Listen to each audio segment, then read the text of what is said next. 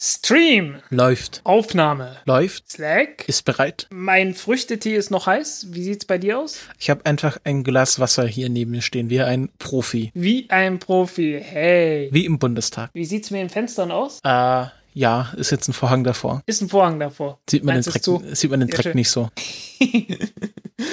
Gut, und bevor wir starten, ist der Hamster an Bord. Der Hamster ist an Bord und reicht für 14 Tage. Sehr schön. 12, 11, 10, 9. Ignition sequence starts. 6, 5, 4, 3, 2, 1, 0. All engine running. Liftoff. We have a liftoff.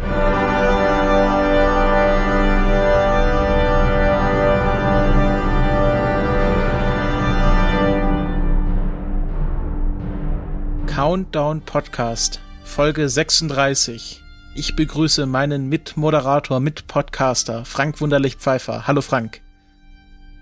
Hallo Christopher. Ja, eine neue Folge. Nach zwei Wochen.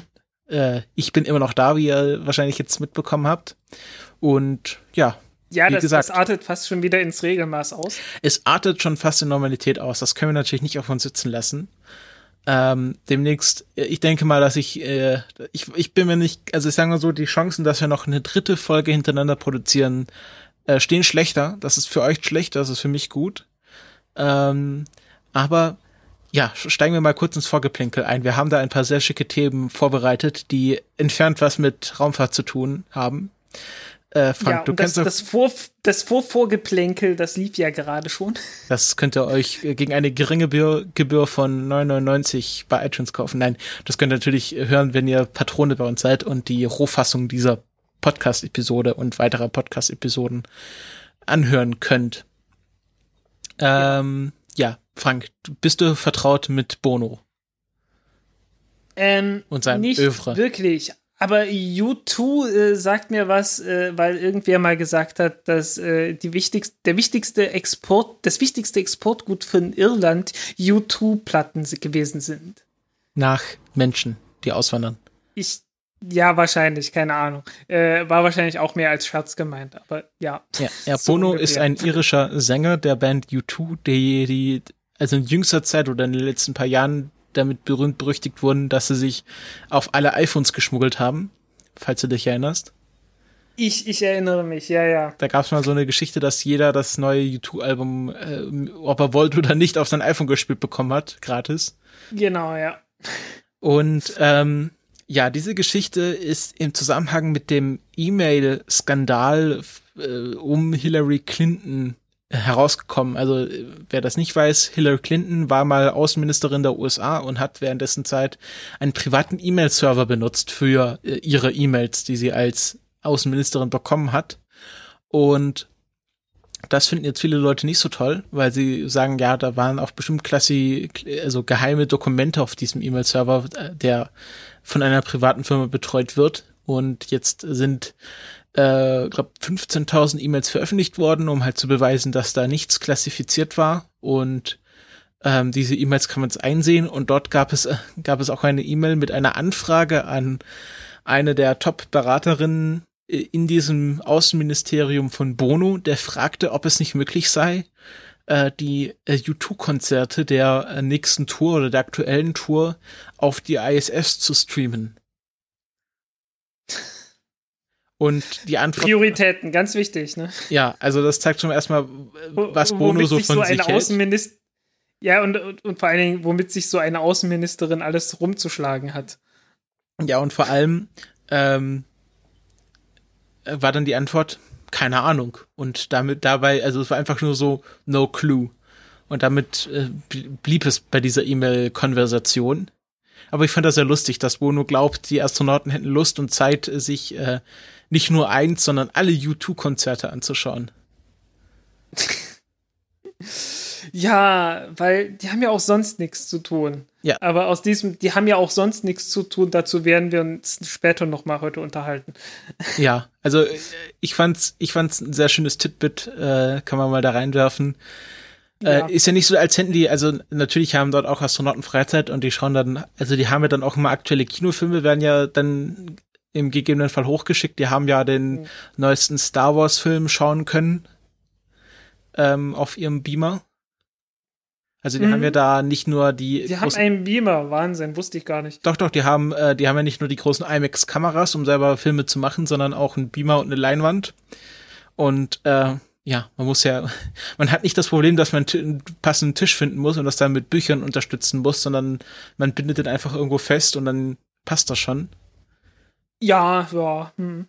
Hat gewisse Vorteile, das mit der, das mit der Schwerelosigkeit, ja. Ja. Hm. Und ja, das, das war mein Vorgeplänkel. Aber wir haben ja gemeinsam ja, noch ein Thema gefunden. Wobei mir, wobei mir gerade dieses äh, äh irische Exportgut äh, es fiel mir in dem Moment irgendwie ein, musste mal kurz in der Wikipedia nachschauen. Äh, äh, irische Vorfahren hatten auch, hatte auch die Kelly Family. Oh je, ja, das passt. Oh je, ja, ja, über drei Ecken, ne? Von Irland nach Amerika. Äh, und irgendwie aus Amerika sind die dann hierher gekommen und äh, haben dann äh, dieses Schloss von, nee, wie rum war das? Hat Gottschalk das Schloss von der Kelly Family oder umgekehrt? Äh. Irgendwie war da doch was. Ich, ich glaube, die, die hatten irgend so ein, irgend so ein Schloss hatten sie gehabt. Kelly Gottschalk, äh, äh, nein. Das Schloss Gimnich und äh, ich glaube, das hat Gottschalk übernommen oder so. Ich habe keine Ahnung. Übernommen als, als Schlosswart. Äh, äh, wahrscheinlich äh, erzähle ich hier gerade Blödsinn. Es gibt ja. hier ein Video, The Kelly Family, Thomas Gottschalk House Party 1995. ich glaube, wir sollten von diesem Thema weg. Ja, ich glaube, das führt jetzt hier zu nichts oder jedenfalls zu nichts Gutem. Ja, äh, als nächstes kommen wir irgendwo in Korea raus oder so. Ähm, aber mit Korea. Äh, apropos, apropos Korea, genau. Ab, wenn wir von hier nach Asien. Korea wollen, genau, wenn wir von hier nach Korea wollen, dann äh, ist gar nicht, warte, warte, das, das kriege ich in, in zwei, drei kurzen Schritten hin. Äh, ich bin hier in Brandenburg, nicht weit von hier weg äh, ist drüben äh, äh Schlesien, also Polen. Und in Schlesien gab es mal die Schlacht von Wahlstatt. Wahlstadt äh, ist halt, wie gesagt, in derzeitigen Polen, das war damals mal deutsch und da gab es eine Schlacht, in der die Mongolen waren. Das war die westlichste Stadt, äh, Schlacht, die die Mongolen jemals, äh, äh, also direkt vor den Toren Europas geschlagen haben. Haben natürlich auch gewonnen, aber dann ist äh, der Khan Odogai gestorben und der musste natürlich neu gewählt worden, also werden, also sind die alle zurück in die Mongolei gegangen und von der Mongolei aus ist natürlich nur noch ein kleiner Schritt und wir sind äh, äh in Korea, aber bis Korea wollten wir ja gar nicht, weil die ganze Zeit geht es um Nomaden. Und die Nomaden haben ihre eigenen Weltspiele, hast du mir mitgeteilt. Ja, ich fand das ganz interessant. Ähm, hat natürlich nichts mit Raumfahrt zu tun, aber ich finde, wir müssen die World Nomad Games, wie sie heißen, oder die Welt-Nomadenspiele, äh, ein bisschen pushen, weil ich finde, die sind hier etwas unterrepräsentiert und nach diesem ganzen Olympiaschwachsinn finde ich, wir sollten mal hier auch alternative Sportfestivals vorstellen ja, die äh, große Demokratur von Kirgistan äh, veranstaltet die. Genau. Für einen äh, Betrag, also vor zwei Jahren haben die das veranstaltet und damals hat das Ganze drei Millionen Dollar gekostet. Weil äh, auch die Nomaden, ich sag mal so, erfahren sind, temporäre Strukturen schnell auf und wieder abzubauen. Ja, äh, ich sag mal, für drei Millionen kann man wahrscheinlich noch nicht mal die Sekretärin des stellvertretenden Vorsitzenden vom IOC bestechen. Nee. Ich glaube, die, ja. die, äh, die Olympischen Spiele haben 15 Milliarden gekostet insgesamt. Brach mich nicht. Ja, auf jeden Fall. Also die World Geld finden jetzt zum zweiten Mal statt. 2014 haben sie schon mal in Kirgis Kirgis Kirgis Kirgisistan äh, stattgefunden und finden jetzt zum zweiten Mal statt. Anscheinend finden die alle zwei Jahre statt, weil die nächsten sind 2018 in der Türkei. Ja, also die, die haben eine, sehr, eine relativ internationale Beteiligung halt von der ganzen Ecke dort, also Kasachstan. Es sind zwölf Nationen von der Russischen Föderation dabei.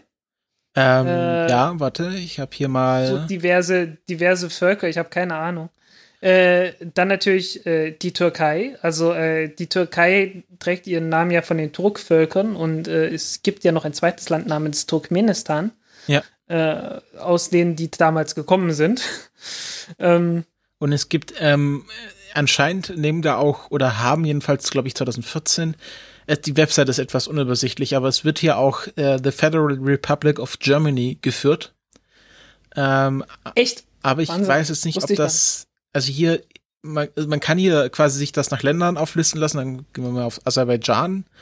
Nee, Vielleicht ist da einer dabei gewesen. Ich meine, Ja. es gab ja mal so einen Typen, der ist von der Mongolei bis hierher mit seinem Hund irgendwie äh, gelaufen und geritten. Also hier zum Beispiel, wenn ich jetzt hier auf äh, Kyrgyz Republic gehe, dann finde ich hier die aufgeführten Athleten, aber es sind auch nur vier. Also auf jeden Fall nicht, insgesamt sind es nicht so viele Athleten. Ähm, aber wenn man jetzt mal hier nach äh, Athletes geht und dann nach ähm, ähm, Land, dann finde ich hier, warte kurz, doch schon einige Sportler. Also es gibt hier zum Beispiel äh, Warte, was haben wir denn hier? Anton, Anton, nee, das ist nicht Anton Moritz. Warte, Nadine Riedel, die spielt zum Beispiel im, im Mars Wrestling. Das ist so eine Art, ist das? Stick Wrestling, also wo sie sich versuchen, über so einen Balken zu ziehen. Ähm, Ja, also die, die haben dort eine ganze Menge äh, Sportarten. also anscheinend haben da nicht- oder nicht nehmen da auch deutsche pflegen. Sportler teil, aber es ist ein bisschen schwierig herauszufinden, ob die diesmal auch teilnehmen. Ich glaube, wir müssen abwarten, wenn das gelaufen ist. Ähm, und Es, es sieht so aus, als würde das Ganze auch von Airbus mit gesponsert werden. echt, wo steht das? Und damit sind wir doch. Ich. Airbus Helicopters ah, okay. bei den Sponsoren. Und natürlich Gazprom und äh, diverse andere noch mit. Ja. Also irgendwie kriegen die ihr Geld zusammen. Ja, ja. Ähm, auf jeden Fall fand ich, also ich habe das über das äh, Calvert Journal äh, äh, gefunden oder darauf hingewiesen worden.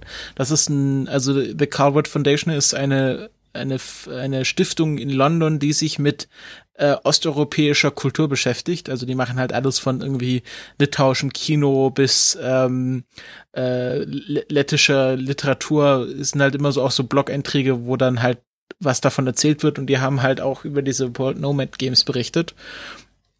Und die haben halt äh, komplett hier unbekannte oder fast unbekannte Sportarten, wie zum Beispiel haben wir hier äh, Ordo. Das ist ähm, eine Art, es sieht so ein bisschen aus wie Buhl mit so roten Steinchen und dann muss man das irgendwie hinwerfen und hinschleudern durch den Sand. Sowas haben die. Die haben natürlich auch was, was Die haben, Bogen, die haben Bogenschießen vom Pferd. Genau. Traditional Archery, Archery, also wo sie dann von, von in diesen, das sind nicht diese Hochleistungsbögen, die man bei Olympia sieht, sondern die traditionellen Bögen der Nomadenvölker, ähm, die ja früher asymmetrisch waren. Also so Reit, eigentlich sind ja so Reiterbögen asymmetrisch, damit man halt unten nicht gegen das Pferd stößt, wenn man den Pfeil abschießt. Ja, wäre hilfreich, ne? Und ähm, dann schießt man auf so Ziele, wo so ein Bock drauf aufgemalt ist. Und ich glaube, das Ziel ist halt, diesen Bock zu erlegen, also metaphorisch. Und dann gibt's halt auch Ja. ganz viele verschiedene Versionen von Ringen und Wresteln. Also gibt hier, glaube ich, eins, zwei, drei, vier, fünf, sechs verschiedene Versionen vom Ringen. Was haben wir da noch? Es gibt auch ein Spiel, wo man irgendwie ein Fell, also so, wo man, wo man auf Pferden reitet und dann muss man versuchen, ein Fell in so einen Steintrog zu werfen und man, dann stößt man ständig gegen die, äh, ge also so eine Art Pferde, Pferdebasketball. Ähm, Falknerei ist auch eine Sportart, also berittene Falknerei. Das ist äh, alles sehr interessant und äh, ich bin mal gespannt, ob die das irgendwie Ja. dann auch die, die Wettkämpfe irgendwie als YouTube-Video veröffentlichen, weil ich habe jetzt noch nicht gesehen, wo das irgendwie gestreamt wird oder so. Und es ist natürlich auch fast alles nur in Russisch oder Kirgisisch geschrieben. Also bis auf die Webseite, die auch mal in Englisch geschrieben wurde, ist da fast alles, auch die ganze Und es gibt Social ein- englisches, ist fast alles in Russisch, aber es gibt ein Promo-Video, das auf Englisch ist. Ja, das, das sieht alles, also das Promo-Video sieht so ein bisschen aus wie die, wie das Intro von Game of Thrones. Ich, äh, wenn ich jetzt Game of Thrones gucken würde, könnte ich dir beipflichten. Naja, es hat halt diese Musik und dass man da dieses Logo groß Ja. abfährt. Ist jedenfalls, ist jedenfalls sehr schön gemacht. Ja. Äh, Auch sehr Ja, professionell, also, also- muss man schon sagen. Also so eine, so eine Olympia-Bewerbung von Mhm. anderen Ländern sahen auch nicht groß anders aus. Ja, äh, und das zweite Mal, dass die Dinge, äh, dass die Spiele stattfinden. Genau. Und ja, man, man kann ihnen ja eigentlich nur viel Erfolg äh, wünschen, weil Ansonsten hört man ja aus Zentralasien nicht sonderlich viel Gutes. Und, äh, es gibt auch einen prominenten Hollywood-Schauspieler, der bei der Eröffnungsfeier äh, äh, teilnehmen wird. Steven Seagal. Äh, Steven Seagal, okay. Und der ja, äh, war ja, der war jetzt irgendwie bei so einem Diktator zu Besuch. Also der ist da irgendwie in Osteuropa so äh, dick Freund mit diesen ganzen Herrschern. Hm. Warte, genau. Ah, alles klar. Äh, ah, hier. Im März, also aus Steven Seagals Wikipedia, politisches Engagement. Im März 2013 wandte sich die russische Regierung an Seagal, vertreten durch den stellvertretenden Ministerpräsidenten Dimitri Rosygin, nee, Rogosin, um ihn als Lobbyisten für die russische Waffenindustrie zu gewinnen. Äh, ja, gut. Ähm, dann doch lieber Hollywood. Ja. Äh, ähm, aber wenn es sein muss, wenn sein muss, benutzt er dann seine Filme auch bloß für Product Placement. Mm, ja, ja. Also ich weiß gar nicht, was hatte der für Filme gemacht. Er ist ja auch, äh, er, ist, er ist Träger des siebten Dan im Ankido. Also er ist auch in diesen asiatischen Okay, der macht auch so mal. Ich, ich kenne Steven Seagal ehrlich gesagt nur vom Namen her. Ich weiß, ich habe, glaube ich, noch nie einen Film mit ihm gesehen. Ich auch nicht. Aber irgendwie sagt mir, ich weiß nicht, ich, ich, es kommt mir vor, als wäre das ein Typ, der Actionfilme macht. also anscheinend ist er, ist er hier dick Freund mit Putin und macht, äh, ist, ist Lobby, macht hm. Lobbyarbeit für russische Waffenhändler. In einem positiveren Licht werden wir ihn jetzt so schnell nicht äh, darstellen können. Nein, also das ist wirklich das Positivste, was man über ihn sagen kann. Ja, absolut. Ne? Ja, also russische Waffenhändler müssen auch von was leben. Jo. Hast du es gesehen? Du, äh, Kalaschnikow hat jetzt einen Souvenirstand am russischen Flug, am Moskauer Flughafen. Äh, das habe ich irgendwie. Wo du Kalaschnikow-Attrappen kaufen kannst im Duty-Free-Bereich. Ja, äh, macht sich auf allen Flughäfen wunderbar. Alle Flughäfen der Welt finden das bestimmt ganz, ganz toll. Finde ich, äh, ja, äh, hat man bestimmt keine Probleme mit. Wobei der Witz natürlich immer noch ist, dass ich noch nie geflogen bin. noch nie? Nee, noch Wolltest nicht. du nicht irgendwie äh, diesen Sommer mal weg? Ich will, ich will diesen, also äh, ich hatte immer gedacht diesen Sommer, aber äh, ich habe das jetzt auf den Herbst verschoben. Äh, und äh, also der, der Plan ist, dass ich mir mal Mallorca anschaue. Und äh, ich glaube, die, die Fährverbindungen sind doch so schlecht, dass da, Flieg dass da Fliegen irgendwie besser ist. ich habe keine Flugangst oder so, dass mit der Fähre kam jetzt bloß gerade so in den Sinn. ja. Äh, Beziehungsweise ich, ich muss noch rausfinden, ich muss noch rausfinden, ob ich Flugangst habe. Ich habe dazu ja noch nicht die Chance gehabt. Ach, fliegen ähm, wir schon, schon ganz okay. Äh, ich denke auch. Äh, ich habe da keinen Grund. Ich habe halt bloß keinen irgendwie. Ich hatte keine Flugangst, ich hatte Portemonnaie-Angst. Dass du dein Portemonnaie verlierst. Nein, dass es so schrecklich leer wird. Ach so, ja. Ich glaube, letztes Mal bin ich 2013 geflogen in die USA. Das war auch interessant. Ich bin da, ich bin in die USA geflogen. also, wenn man halt weiter in die USA rein will, als nur quasi an die Ostküste von hier aus, dann muss man ja immer umsteigen. Und ähm, ja, äh, dann über Flyover Country, ne? Ja, genau. Und äh, ich bin von Stuttgart nach, also erstmal in die falsche Richtung nach München geflogen und von München dann nach ähm, Philadelphia und von mhm. Philadelphia äh, mit einer kleinen Propellermaschine nach äh, Erie, das ist am, am Erie-See, die, die größte Stadt dort. Hört sich sehr danach an, ja. Hm? Ähm, also dieses, dieses Flugtaxi, das ist dann, also natürlich, wenn man da so große Strecken überwinden muss, ist Fliegen in so einer kleinen Propellermaschine auch mal ganz nett. Und dieser Erie-Flughafen, das ist wirklich nur so ein Gebäude wo du dann irgendwie zwei Schalter hast, wo du dann einchecken kannst und hier so Sicherheitskontrolle ist auch gleich direkt daneben, ist nur so ein mobiler Röntgenscanner und äh, also das ist ein super winziger Flughafen und da fliegen auch nur solche Propellermaschinen weg. Das war auch sehr spannend. Also diese kleinen Flughäfen. Hört sich nett an, ja. Ja. Und ich habe jetzt auch schon mal gesucht. Nächstes Jahr ist ja im August äh, äh, Sonnen, totale Sonnenfinsternis quer durch die USA. Das weißt du sicherlich, oder? Ja, ja, das, äh, das weiß ich, seit du das getweetet hast. Und ähm, habe auch geschaut, ob es da irgendwie, also ich, die, die längste, äh, die längste Verdeckung wird in der Nähe von St. Louis sein. Aber ich habe, da muss man halt auch wieder quasi, da muss man irgendwie, nach, fliegt man nach Chicago und dann muss man nach St. Louis, also von Chicago nach St. Louis und dann äh, von St. Louis, äh, weil du kannst ja, weißt du, in Deutschland wird sich halt irgendwo irgendwie nach Frankfurt fliegen und dann mit dem Zug quasi zu deinem äh, Endhalt. Das fliegen. davon, ich glaube, fast je, fast alle Menschen würden von Zugfahrten in den USA abraten. Ich bin, äh, insofern ich, Zug überhaupt fährt, äh, es sei denn, du bist irgendwie in Neuengland. Ja, du, also Zugfahren, ich bin einmal von New York nach Washington mit dem Zug gefahren.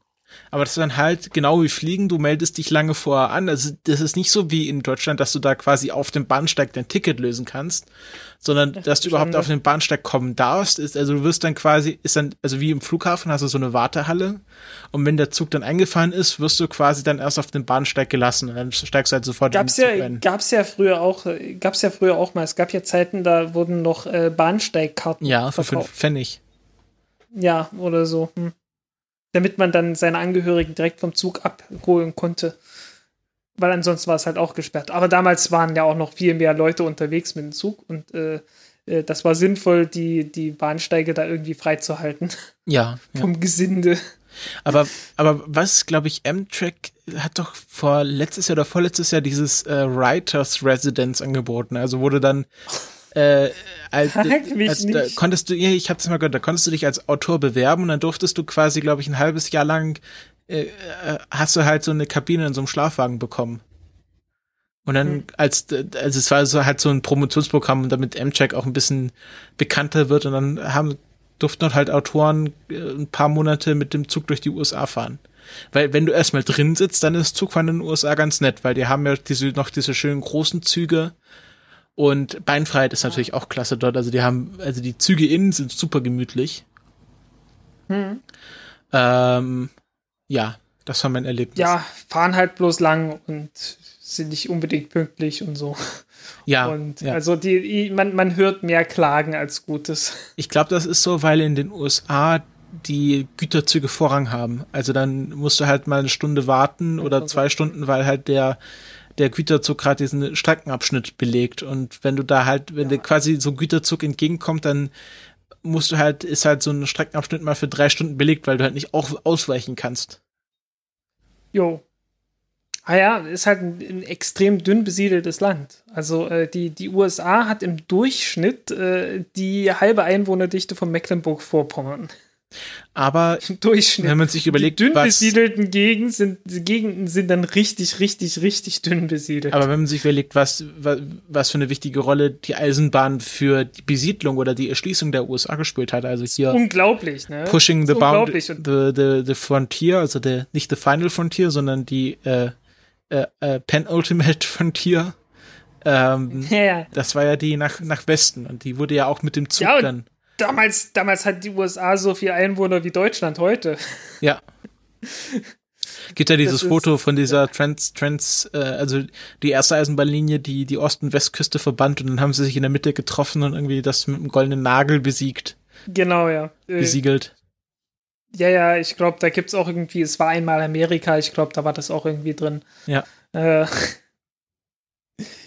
ja, die Mythologie von Amerika ist äh, sehr bekannt hierzulande. Äh, versucht das mal mit asiatischen, mit der asiatischen Geschichte. Ja, da gab es halt so Dynastien und dann gab es irgendwann die große Mauer und dann kam Mao. Ja, so irgendwie, genau, so ungefähr. Ich habe ja vor kurzem irgendwie mal ein bisschen mir die, die vietnamesische Geschichte angeschaut, äh, die halt unglaublich weit zurückgeht. Also die geht auch so weit zurück wie die ägyptische äh, Geschichte. Geht die, Haben halt bloß keine Pyramiden gebaut. Die, die, komplett, also so alle asiatischen Länder, also so auch so Korea und Thailand und das sind da auch uralte Länder, die gibt's ja nicht erst seit, also ja, so wie im also, Mittleren ey, Osten. Also so Pakistan, Irak. Ja, ja, also die sind halt relativ neu im Vergleich zum, also ich glaube, Thailand ist ein Königreich, Pakis oder? Pakistan, Pakistan ist ja dadurch entstanden, jetzt aktuell, also akut, äh, äh, dass sie sich halt von Indien damals abgespalten haben, nachdem sie äh, sich unabhängig gemacht hatten. Äh, und davor war es halt die Hochkultur am Indus, von der wir auch relativ wenig wissen. Die haben irgendwie nicht allzu viel, außer halt Ruinen hinterlassen. Also ja, von die Ruinen halt, machen weil man Alexander da vorbeigeschaut hat. Unter anderem, ja als Alexander den Indus entdeckt hat. Genau. War, war ja sonst keiner da. Ne? Ach ja. Ja, ich, ich sehe schon, irgendwann, ich, ich, ich brauche irgendwann mal jemanden, der, äh, äh, der mit mir einen Geschichtspodcast macht. Ein, ein äh, anti, anti-eurozentristischen Geschichtspodcast. Ja, so ungefähr. Zum Beispiel, äh, kennst du die Geschichte von Brasilien, so vor dem Zweiten Weltkrieg? Ah, oder ja, oder ja, Venezuela? Ja, Venezuela wird schwieriger. Oder Mexiko. Venezuela wird in der Also Tat schwieriger, äh, weil, weil, ähm, also Brasilien war ja mal Teil von äh, Portugal. Und zwar nicht bloß nicht einfach bloß so Kolonie, sondern richtig Teil von Portugal. Es gab mal einen König, der dann äh, in, in Brasilien halt äh, gelebt hat und gesagt hat, ich komme nicht mehr zurück. Er wurde dort auch irgendwie gezwungen. Äh, ja, also ist kein äh, ja, ist kein Zufall, dass die sich dann irgendwann getrennt haben auch, aber äh, ja, ist schon wirklich interessant. Ähm, vor allen Dingen hat es Brasilien halbwegs äh, hingekriegt, sich ein bisschen aus den Kriegen, aus den größten Kriegen da unten rauszuhalten. Es gab bloß einen richtig großen. Äh, damals war Paraguay ein relativ reiches Land und hat gedacht, hey, wir, wir kommen hier jetzt irgendwie, wir kriegen einen Anschluss ans Meer. Wir müssen bloß gegen Uruguay Krieg führen. Und äh, naja, die hatten eine Allianz mit Brasilien und ähm, dann hatte Uruguay, äh, nee, hatte Paraguay gedacht, naja, gut, okay, wir machen eine Allianz mit Argentinien und dann, dann machen wir die schon platt. Äh, dummerweise hat sich dann Argentinien zusammen mit den anderen verbündet und äh, das Ganze ging nicht gut aus für Paraguay. Und seitdem ist Paraguay halt ein Land, das äh, relativ arm ist. Venezu Wohin sind die Nazis geflohen? Das war Venezuela, oder? Der Mond, der Mond. Achso, der Mond, ja. Mhm. Wir sind ein, wir sind ein Raumfahrt-Podcast. Stimmt. Wir sollten langsam. Also nach, nach. Irgendwas war da. Äh, Irgendwas da, da war war, da. was. Okay, machen wir mal das, äh, das erste Thema. Äh, sprechen wir den Elefant im Raum an. Frank, wir haben eine neue Erde entdeckt. Äh, ja, mindestens, ne? Mindestens zwei. eine neue Erde. Bloß viel besser. Vielleicht auch zwei, wer weiß. ähm, nee, also, also ähm, äh, der nächste, der nächste Stern von uns aus gesehen ist Proxima Centauri. Ähm, Wie weit ist der weg? Der heißt äh, vier und Viertel äh, Lichtjahre. Also, Also 260.000 Mal so weit, wie wir von der Sonne entfernt sind. 260.000 Mal. Ja. Also ist ein Stück. Äh, Ähm, ja, äh, also man braucht schon ein Stückchen, um dorthin zu fliegen. ja, Wochen, Wochenendausflug wird etwas schwierig mit rechtzeitig das, das Hotel Kommt drauf an, wie du das Wochenende definierst. Ja, gut. Ein, ein, ein Pluto-Wochenende. Ja, so ungefähr. Ähm, ja, jedenfalls, äh, dort hat man einen Planeten gefunden und ähm, Proxima Centauri ist äh, keine Sonne wie unsere. Das ist ein, ein kleines Ding, äh, ein roter Zwerg. Äh, rote Zwerge, ah ja, also das Ding wiegt, äh, ich glaube, 12 Prozent, 12 Prozent der Masse von der Sonne, also ungefähr ein Achtel. Aber mh, damit hast du im Kern von dem Stern relativ wenig Druck. Und wenn du, rel also relativ, wie gesagt, relativ im Vergleich zu unserer Sonne. Äh, weniger Druck heißt, äh, dass du ähm, relativ, relativ äh, äh, wenig Reaktionen hast. Also relativ wenig äh, Kernfusion. So heißen, das Ding haut relativ wenig äh, Energie raus und die Oberfläche ist deutlich kälter. Äh, so gerade mal 3000 Kelvin. Ähm, also halb so heiß wie die Sonne. Und deswegen sieht das Ding rot aus. Daher der Name, roter Zwerg. Äh, ja. Das Ganze macht die Sache etwas schwierig. Also man kann jetzt nicht sofort sagen, okay, äh, alles, was für unsere Erde gilt, gilt halt auch so für die Planeten, wenn es halt genauso heiß ist. Ach, es ist schwierig.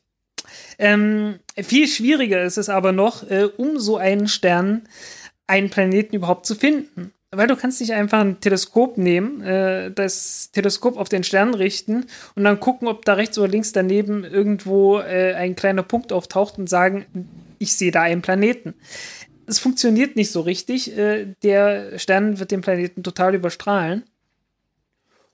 Und äh, das hat nun zur Folge, dass man andere Methoden braucht. Und äh, wer sich schon mal mit Astronomie auseinandergesetzt hat, mit Exoplaneten, für den wird das jetzt alles nichts Neues sein. Wenn man sehr viel Glück hat, und das hatte man bei Proxima, Proxima Centauri nicht, äh, dann zieht der Planet einfach so vor dem Stern weg, macht ihn etwas dunkler. So ein Prozent weniger Licht, hm, ist messbar. Das Glück hatte man nicht. Äh, und dann wird's schwierig. Wie weist man das Ding trotzdem nach? Also, ähm, ja. Ein Planet kreist um einen Stern. Das hat man schon öfters mal gehört. Das stimmt so nicht. Der Pedant würde sagen, ein Planet und ein Stern kreisen gemeinsam um ihren gemeinsamen Schwerpunkt. Das heißt, äh, der Planet zieht ein bisschen an dem Stern dran. Äh, und äh, der Planet, wenn der jetzt von uns aus gesehen bei uns ist, äh, also auf, auf unsere Seite ist von dem Stern, würde der halt an dem, äh, an dem Stern ziehen und den auf in, in unsere Richtung ziehen. Mit äh, einer wahnwitzigen Geschwindigkeit von fünf Kilometern die Stunde. Also ungefähr so schnell wie man geht. Äh, große Frage, wie weist man sowas nach? Man kann sowas nachweisen, äh, witzigerweise, und man weist das Ganze nach mit Licht. Man guckt sich das Licht von dem Stern an. Ähm, wenn man sich das Licht von dem Stern anguckt, äh, äh, kann man ein Spektrum aufnehmen. Also soll heißen, äh, ja, äh, man, man nimmt so ein Prisma oder ein Gitter oder irgend sowas, irgendwas, das das Licht von dem, von dem Stern aufspaltet. Ähm, und äh, da sieht man so Linien, wenn man einen Stern hat. Äh, in der Sternatmosphäre sind alle möglichen Gase, da ist alles mögliche Zeugs drin, sowas wie Natrium zum Beispiel. Äh, und wenn Natrium dort ist und das Licht von dem Stern geht da durch, äh, dann absorbiert das Natrium äh, zum Beispiel halt einen ganz bestimmten Anteil von dem Licht und den sieht man dann als schwarze Linie. Und wenn sich jetzt der Stern von uns wegbewegt, dann verschiebt sich diese Linie ein kleines Stückchen in Richtung des roten Lichts. Wenn sich der Stern auf uns zubewegt, dann äh, verschiebt sich das ein kleines Stück ins Blaue hinein. Ein mini winzig kleines Stückchen. Aber man kann es messen, äh, indem man halt äh, irgendwie hier auf der Erde noch äh, eine, halt irgendwie noch ein anderes Gas dazwischen hält, zwischen dieses Licht und äh, halt selektiv ein bisschen äh, Licht absorbieren lässt dann hat man einmal Linien, die stehen bleiben, weil sich halt nicht, weil, weil dieses Gas bewegt sich halt nicht, ist halt hier auf der Erde. Und vergleicht dann äh, die, die Position dieser Linien mit den Linien, die vom Stern kommen.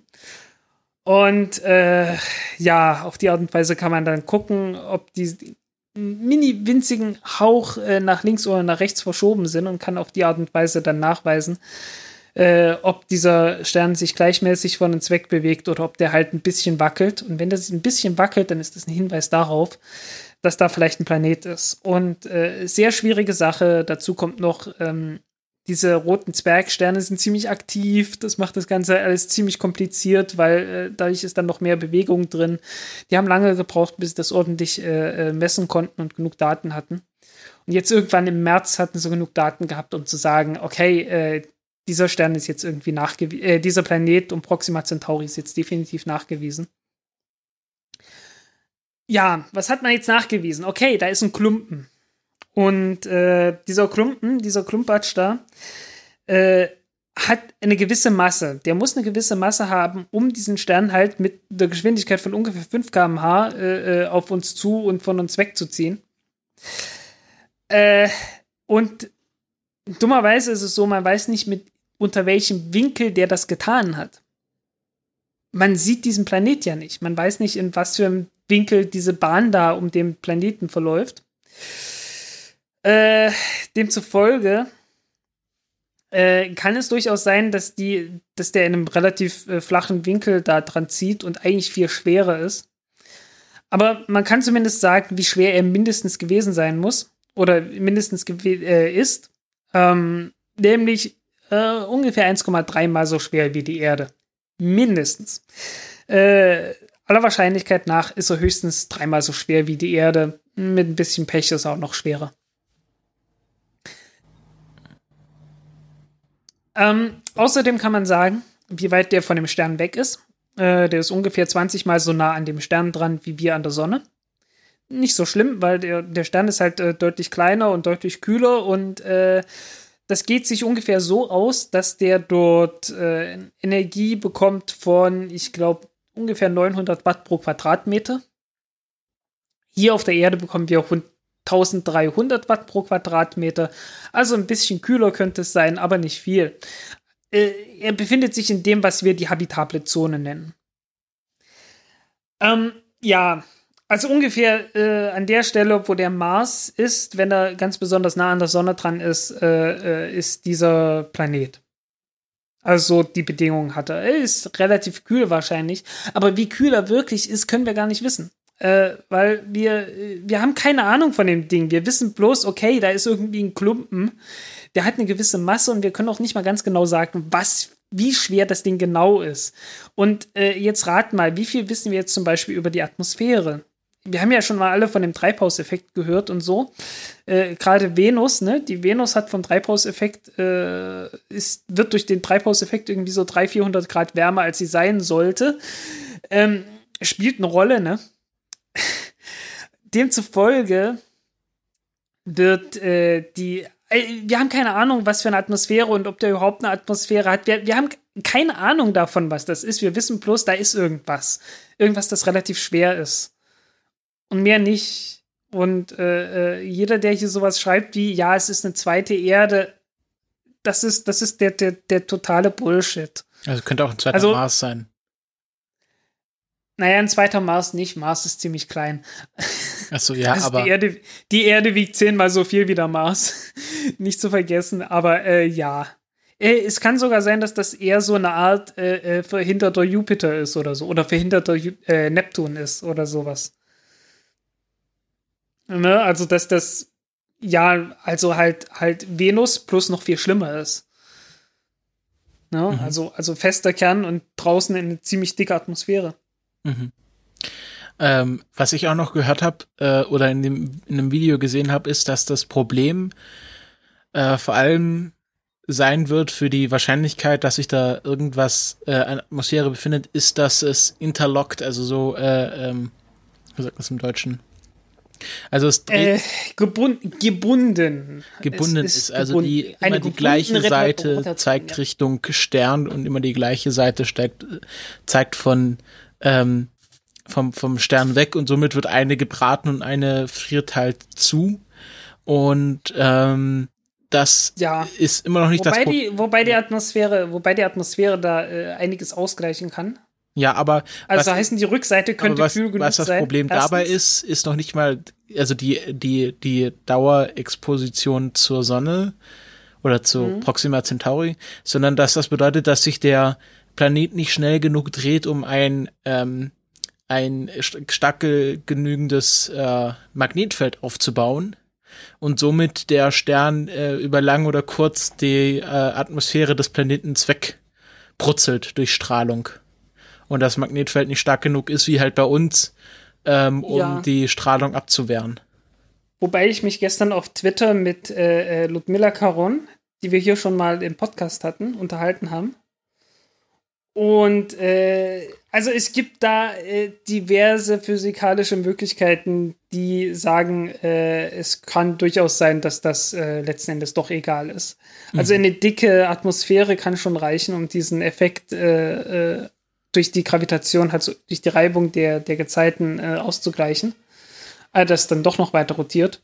Außerdem, das Ding kann einen Mond haben. Wir haben keine Ahnung, ob das Ding einen Mond hat. Woher? Wir wissen bloß ungefähr, ja, äh, da ist ein Stück Masse, das dort ist. Und ob da jetzt ein Mond mit ringsrum kreist, pö, also physikalisch macht das praktisch überhaupt keinen Unterschied. Ähm, wir haben witzigerweise, äh, es sei denn, es, ist, es gibt irgendwo ein Paper, das noch nicht veröffentlicht ist oder so, äh, noch nie einen Mond, einen Exomond irgendwo nachgewiesen.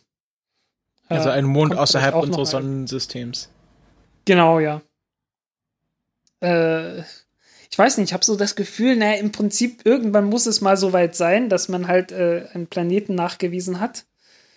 Ja, es ist, es ist etwas schwierig, ne? Also durch diese Durchgang, durch diese Transitmethode, also dass einfach äh, der Planet vor dem Stern lang zieht ne, und den etwas dunkel macht, denke ich mir, naja, wenn es irgendwann mal einen Planeten gibt, der einen sehr großen Mond hat, dann könnte man dann vielleicht so einen Double Dip sehen, ne? Mhm. Äh, ist dann natürlich sehr schwierig, das nachzuweisen, weil der, der, der zweite Dip, der kleine von dem Mond, der kommt dann natürlich zu allen möglichen Zeiten. Und du brauchst dann unglaublich lange Messreihen, bis du das, äh, äh, bis du dann sagen kannst, okay, äh, das ist ein Begleiter von dem Planeten. Aber ja, wer weiß, also irgendwann muss das mal kommen. Hat eigentlich jeder Planet im Sonnensystem einen Mond?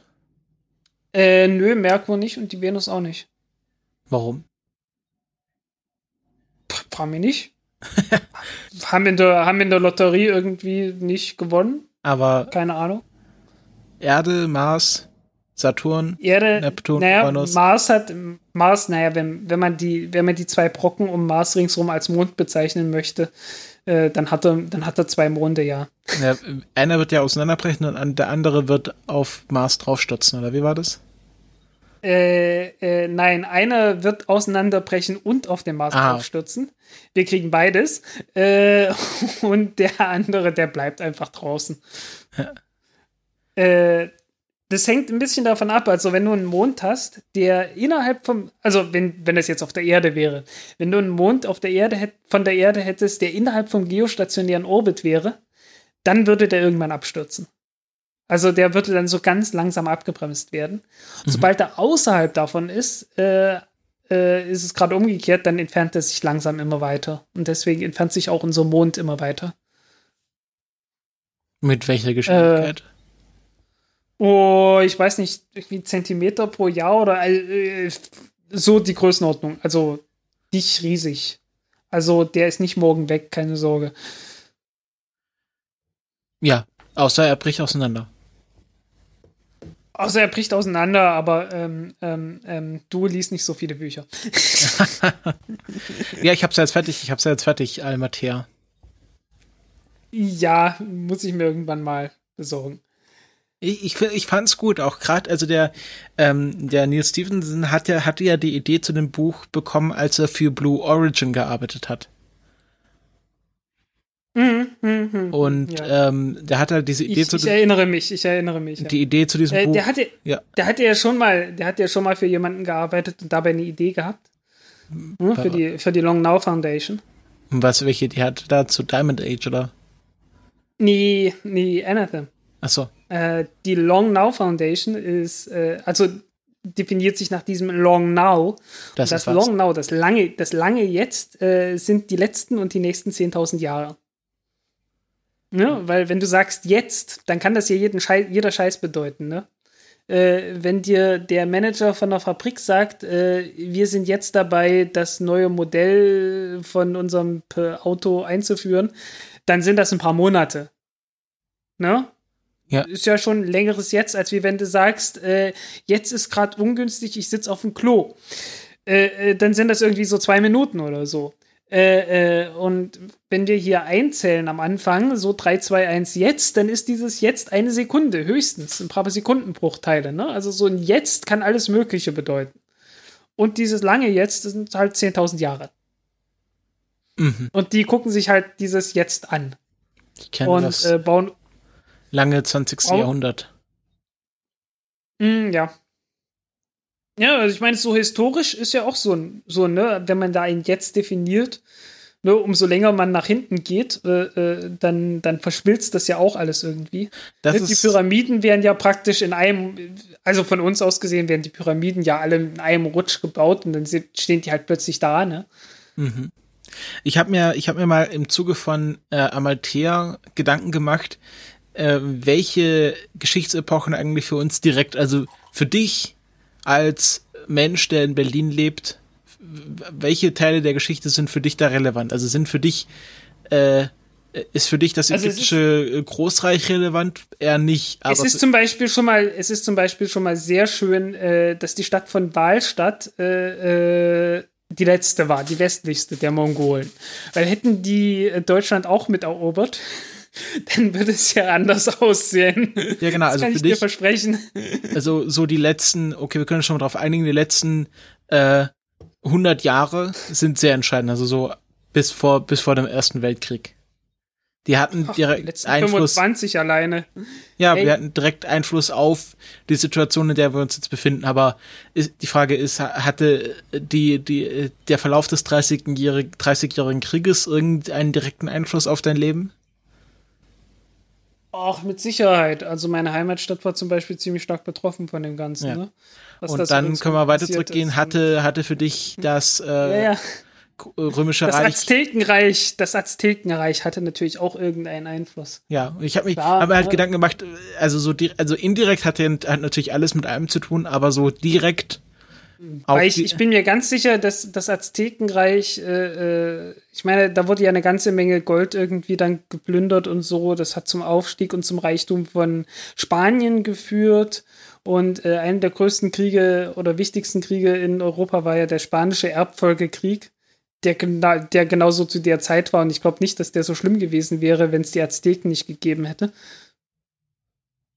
Nur um die auch mal erwähnt zu haben. ja.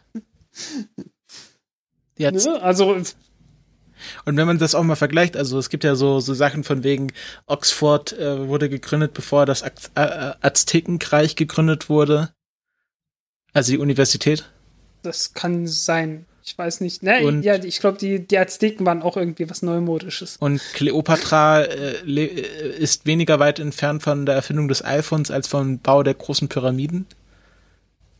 Ja, Kleopatra. Ah, frag mal Dan Carlin. Der wollte bloß mal über, über äh, Kleopatra eine Folge von seinem Hardcore History Podcast rausbringen. Und hat dann äh, am Ende hat er sechs Folgen rausgebracht, ähm, die zusammen, ich glaube, zwölf Stunden dauern. und den Niedergang der Römischen Republik äh, begleitet haben. Äh, an deren Ende halt Julius Caesar und äh, äh, äh, Kleopatra irgendwie mal eine kleine Nebenrolle gespielt haben. Ja, Julius Caesar, äh, du meinst Kleopatra und äh, äh, also Kleopatra und Julius Caesar. Ja, und dann Marc Anton. Und Marc Anton, ja, mit Sicherheit. Ich habe es nicht mehr ganz detailliert im Kopf. Äh, ja, die, die Pyramiden sind über 4000 Jahre alt. Also die sind äh, älter als das Römische Reich. Äh, das dauert noch 200, 300 Jahre, dann sind die, äh, dann sind die Pyramiden für die Römer so alt wie die Römer für uns. Ja. Genau. und so die Athen, das war auch so um die Zeit. Drittes Jahrtausend, viertes Jahrtausend vor Christus.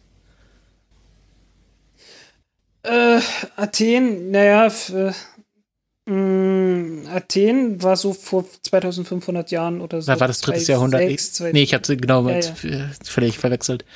Ich glaube vor 3000, also 3000 vor Christus war so archaische. Es gibt ja Äh, diese, es gibt vor, ja diese, 3000, vor 3200 Jahren ist die Bronzezeit untergegangen. Da war, die, da war dieses große Sterben der Kulturen äh, im, im Mittelmeerraum. Als plötzlich irgendwie alles weggebrochen ist. So ja, und dann, ja, das, und das so. ist ja, es gibt ja dieser, sprich mir, also im Grieche, in der griechischen Geschichte spricht mir von der archaischen Epoche.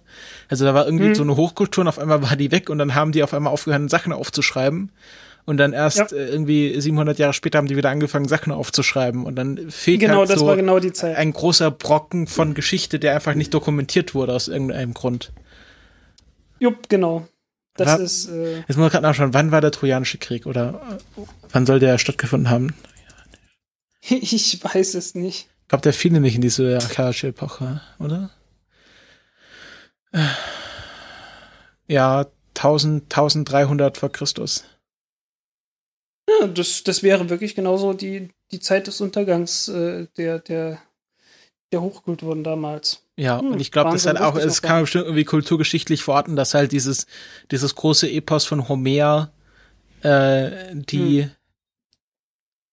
der hat diesen, diesen Untergang dieser großen Kulturen am, am Symbol von Troja. Und die, die Griecher waren ja dann, äh, wurden ja dann auch oft als die Archaer beschrieben. Also Die, die, Griecher. Die Griecher, Griecher, genau. die Griechen, die griechischen äh, Städte Die ja die Hellenen. Archaer. Ja, oder Archaer. Die, ja, Die Hellenen, das ja. ist ja, das ist ja später. Der Hellenismus. später, ja. Ja. ja. Äh, wir sollten. Ich Ja, glaube, wir machen hier. den falschen Podcast. Raumfahrt, da war doch was. Wo, wie sind wir jetzt da hingekommen? Äh, Also genau, Monde, Almatea, genau, Geschichte. Genau, aber- genau. Wir waren bei dem Planeten, wir sind zum Mond gekommen und du hast dich darüber beklagt, dass der eventuell aus, dass unser Mond eventuell auseinanderbrechen konnte und von da aus äh, ging Genau, es und dann- in das- Richtung das- Science Fiction und dann sofort in die Geschichte. Wie sowieso alles auf die Geschichte führt. Wollen wir mal, hast du noch was zu Proxima Centauri? Wie heißt eigentlich der Planet? Hat der schon einen Namen? Hat er noch nicht. Äh, der heißt einfach nur Proxima Centauri B zurzeit. Und was ist mit Ich Proxima Centauri A? Äh, äh, das ist der Stern. Also das ist der Stern. Und Irgendwie das A lassen sie weg und der erste Planet heißt B. okay. Ja, wa- wahrscheinlich, weil der erste, also der, der zweite, also es gibt wahrscheinlich nach dem System und der erste Körper in dem System ist der Stern. Und dann Wahrscheinlich, kommt, äh, irgend halt sowas. Äh, das ist. Ja, viel Tradition. Ich glaube, das kommt so aus der Zeit, als man noch nach, nach braunen Zwergen und so gesucht hat. Braun, und dann was sind braune ist- Zwerge? Ein kleiner, ein kleiner Äh, AfD-Wähler oder noch was? ein noch kleinere, nee, nee, ein, ein noch kleineres Ding als ein roter Zwerg. Aber die äh, gibt's nicht, oder wie? Doch, doch, die gibt's, die gibt's. Äh, es ist wie ein ganz normaler Stern, halt bloß mit sehr wenig Masse. Und dann hast du noch weniger Druck im, im Inneren des Sterns. Und das reicht dann nicht mehr ganz aus, um normalen Wasserstoff äh, zu fusionieren. So heißen, äh, das Einzige, was da drin fusioniert werden kann, ist Deuterium. Und wenn das. Deuterium weg ist, äh, nee, und wenn das Deuterium weg ist, äh, dann gibt's da keine Heizquelle mehr. Und dann kühlt das Ding aus. Und äh, äh, dann glüht's halt nicht mehr rot, sondern höchstens nur noch so schwach braun, beziehungsweise halt gar nicht mehr. Das sind, das kann man bestimmt super gut entdecken. Ja, ja, äh, so im Infrarot. Ein Stern, der nicht so. leuchtet. Ja, ja. Äh, es, es gibt ernsthafte Chancen, dass es, äh, dass der nächste Stern äh, von der Sonne aus gesehen noch nicht entdeckt ist. Äh, wenn, indem es halt einfach so ein, so ein brauner Zwerg ist, der irgendwo rumlungert. Und wir keine Ahnung davon haben, weil der eine Oberflächentemperatur hat von 100 Grad oder so viel, so wie die Erde oder so. Das kann schon sein. Also leuchtet dann halt wirklich bloß so im Infraroten und dann wird es halt echt schwierig, äh, äh, das so aus dem Hintergrund rauszupicken. Und äh, geht vor allen Dingen alles bloß so aus dem Weltall mit Teleskopen, mit Satelliten und so und äh, ist dann schwierig. Mhm. Ähm, wollen wir mal zum nächsten Thema kommen? Ich habe was sehr Bodenständiges. Es dauert auch nicht lange. Aber so, so ein Pellet Cleanser sozusagen. Genau, ja. Mach mal. Äh, die NASA hat nämlich ein Raketentriebwerk getestet, nämlich das RS-25. Das ist jetzt nicht das neueste Raketentriebwerk, was sie zur Verfügung haben. Also es ist das Nein, neueste, was sie zur Verfügung haben, aber nicht so super neu, denn das gibt schon seit den, also in, äh, begonnen die Entwicklung äh, äh, hat es in den 60er Jahren. Und ähm, die RS-25-Triebwerke wurden, äh, nennt man auch Space Shuttle Main Engine, SSMI. Ähm, Ja. Denn das waren die Dürften, die dürften übrigens ein, ein deutsches Patent irgendwie mit drin haben. ja, ein, Äh, ein, weil der, der, der Zyklus, mit dem das Ganze verbrannt wird, das ist eine deutsche Erfindung. Also, dass man äh, erst den äh, in den Gasgeneratoren halt äh, den Wasserstoff mit ein kleines bisschen Sauerstoff verbrennt und dann den Rest mit ziemlich viel Sau äh, Wasserstoff noch zusätzlich mit in den äh, Raketentriebwerken verbrennt. Äh, das ist eine deutsche Erfindung gewesen. Und ich glaube, dass die ist patentiert und die mussten das dann auch irgendwie übernehmen oder haben es ignoriert oder irgend sowas. wahrscheinlich ignoriert. Ich habe keine Ahnung. Ja, und ähm, die, äh, die RS-25-Triebwerke, wie ihr sicherlich alle wisst, werden oder sollen demnächst ähm, für das Space Launch System ähm, benutzt werden. Und dafür muss man die mal kurz testen. Und jetzt ha- haben sie das äh, ein RS-25-Triebwerk äh, für so, glaub, so rund sieben Minuten lang mal angezündet. Und das hat einen großen, große Wolke erzeugt und das fanden äh, viele Leute toll. Und es gibt auch ein Video davon, ist natürlich in den Shownotes verlinkt.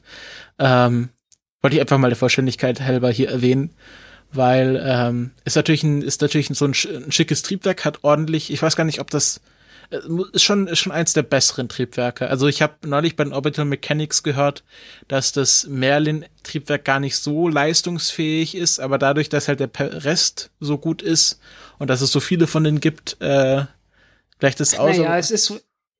Es wäre toll, wenn es billiger gewesen wäre. Das RS25. Ja, es ist einfach ein teures Ding, sehr komplex. Ist halt, ist halt NASA, Äh, müssen halt alles ist, hoch, teuer. ist auch hochgezü- ist extrem hochgezüchtet gewesen und hat deutlich nie die, die Anforderungen ganz erfüllt, die es hätte erfüllen sollen. Und ja. Ja, ne, also du, du kannst halt immer bloß sagen, okay, äh, äh, billig, effizient, leistungsstark und wenn du Glück hast, kannst du zwei davon aussuchen. Äh, und manchmal scheitert es auch bei allen dreien.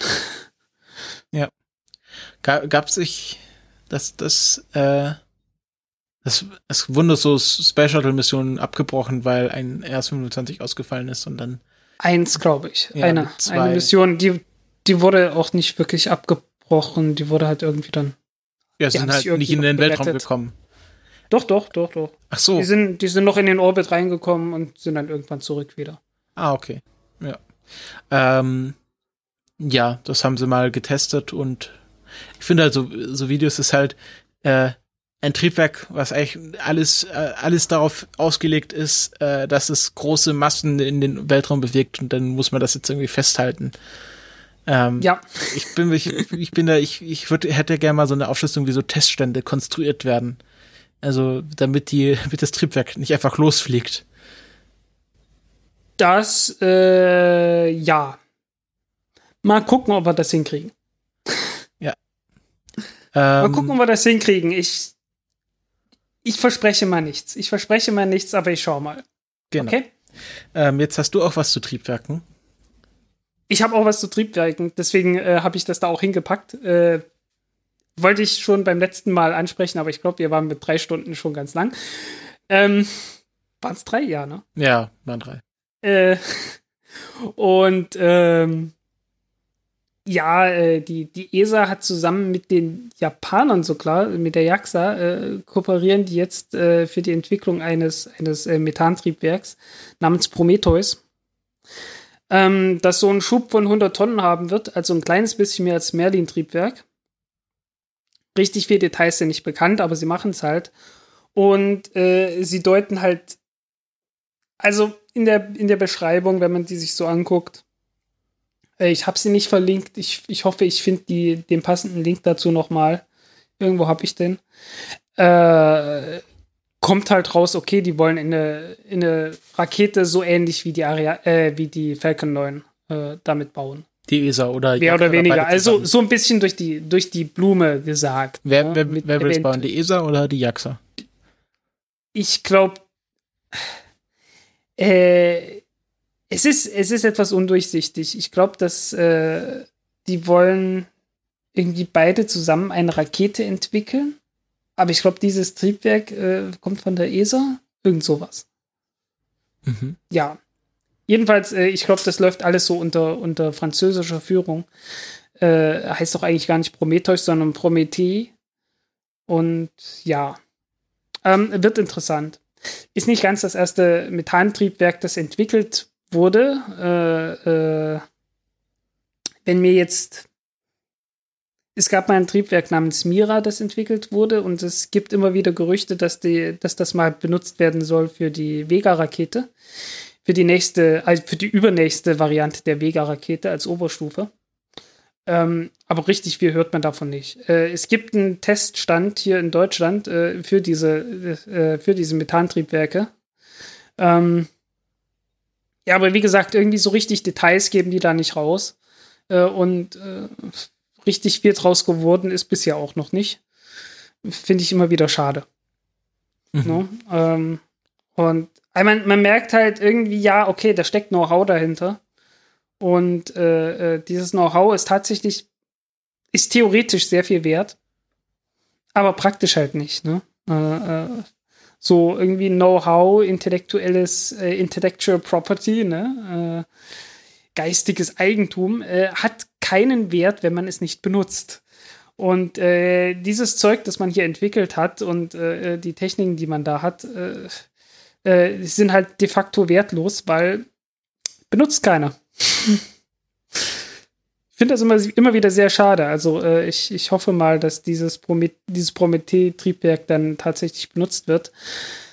Ähm, prinzipiell kann ich mir sehr gut vorstellen, dass das ein sehr ordentliches, eine sehr ordentliche Grundlage für eine gute Rakete werden kann.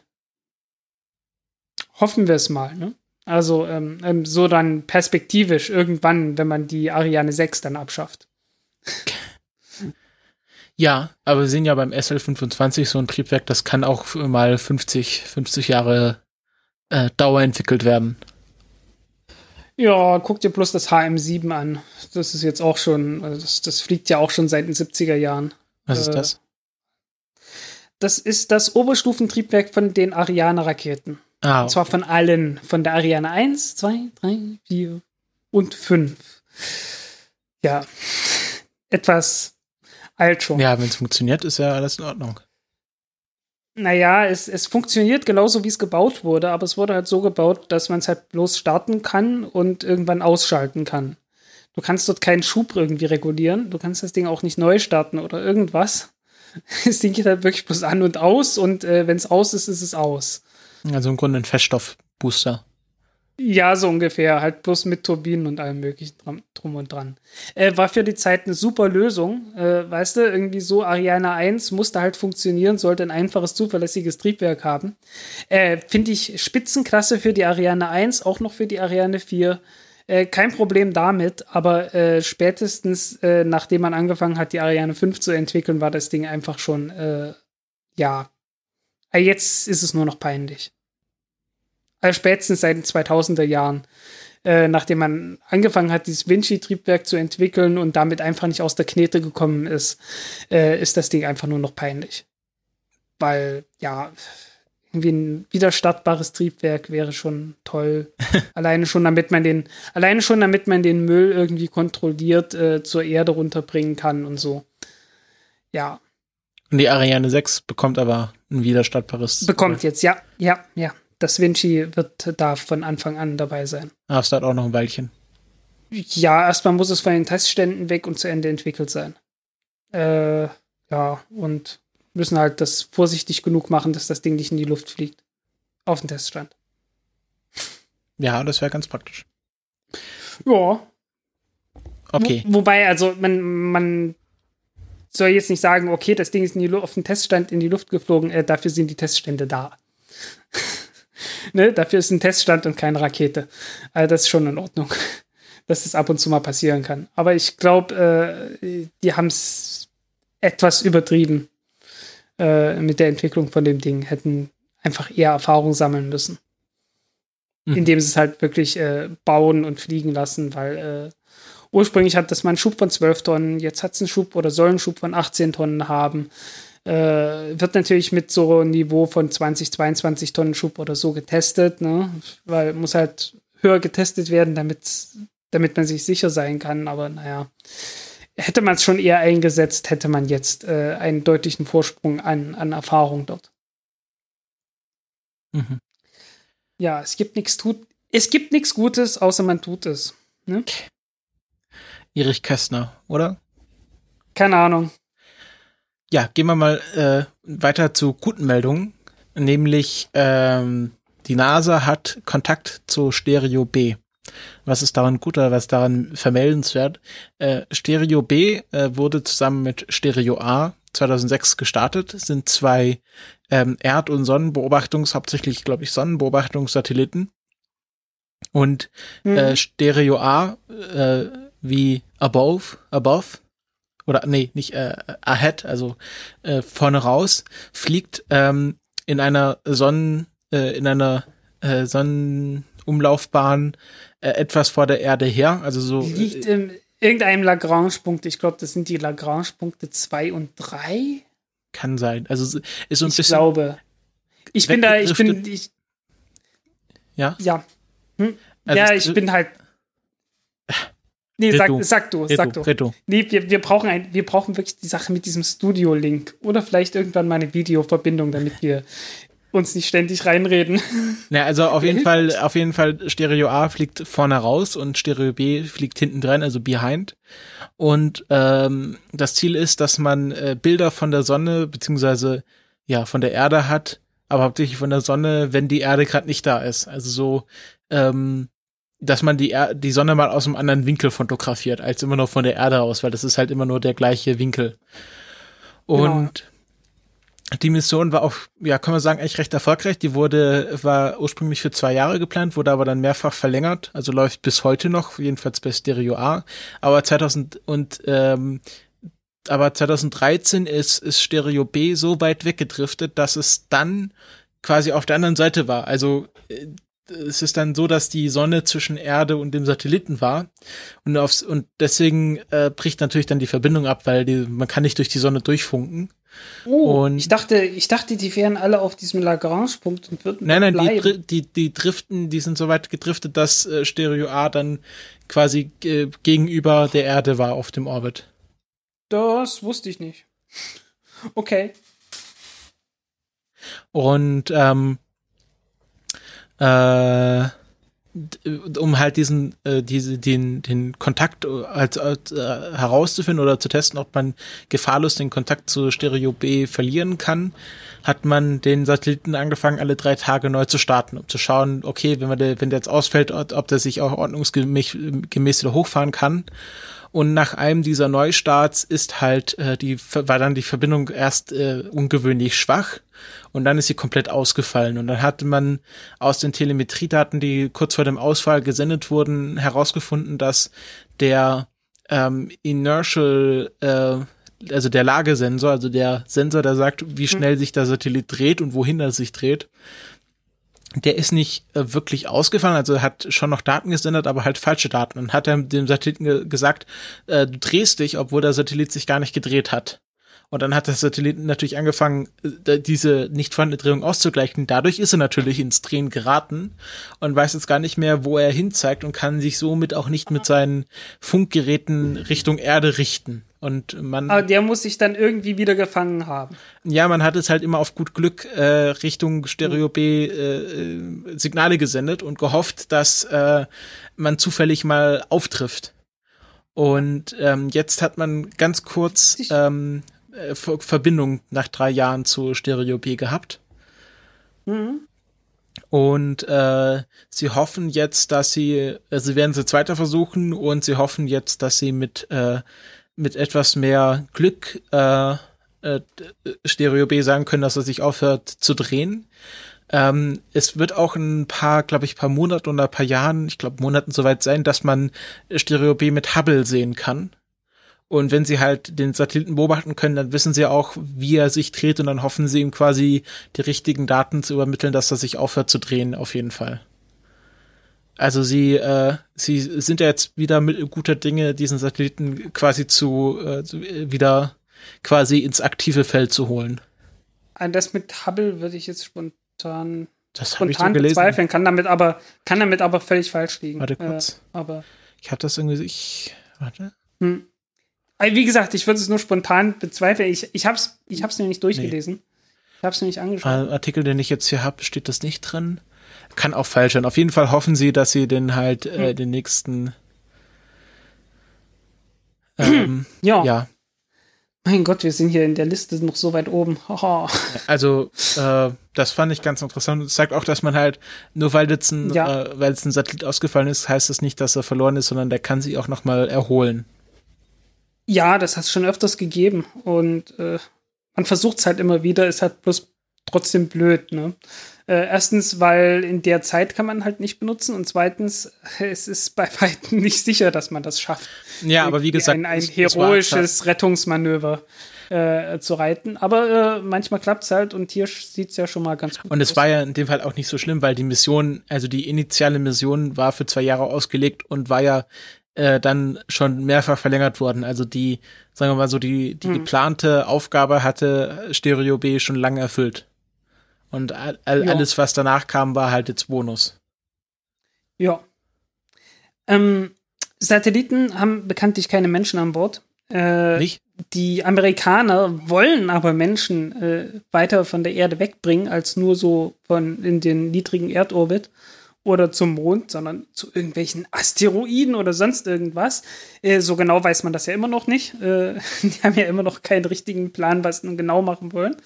Aber sie sind sich alle sicher, wir werden äh, Astronauten irgendwie wegbringen von der Erde. Und die müssen irgendwie untergebracht werden. Und die äh, USA sind jetzt dabei, halt äh, ähm, nach Wegen zu suchen, ein, ein neues Habitat dann halt zu bauen. Äh, und privatisieren das Ganze und haben da irgendwie so einen, einen Preis ausgelobt. Und ich habe jetzt gerade den Namen von dem Preis vergessen. Äh, heißt aber nicht Habitat X-Preis oder so. Nee, nee, Next Step Programm heißt das Ding. War doch kein Preis, heißt, ist ein Programm. Äh, irgendwie mit sechs Firmen, die da, äh, also sechs Projekten, die da irgendwie jeweils eigene Angebote gemacht haben. Und äh, eins davon äh, kennen wir schon, das ist, sind diese Aufblasmodule von, von Bigelow, mhm. die wir schon hatten. Ja. Und jetzt äh, hat ein zweiter irgendwie äh, Details geliefert. Und zwar äh, äh, Nanorex. Nanorex ist eigentlich eine Firma, die ähm, CubeSats baut und Inneneinrichtungen von der ISS und so. Die haben sich zusammengetan mit der ULA, also der United Launch Alliance, die die, die Atlas-Raketen bauen. Und vor allen Dingen die Centaur-Stufen, die oben drauf sind. Und äh, äh, äh, noch irgendwem. Äh, Space Systems Laurel, also einen, einen großen Satellitenhersteller. Und was die sich gedacht haben, ist, die, wir äh, buddeln eine Idee aus den 1960er Jahren aus. das und, ist gerade, habe ich so Gefühle, große Mode.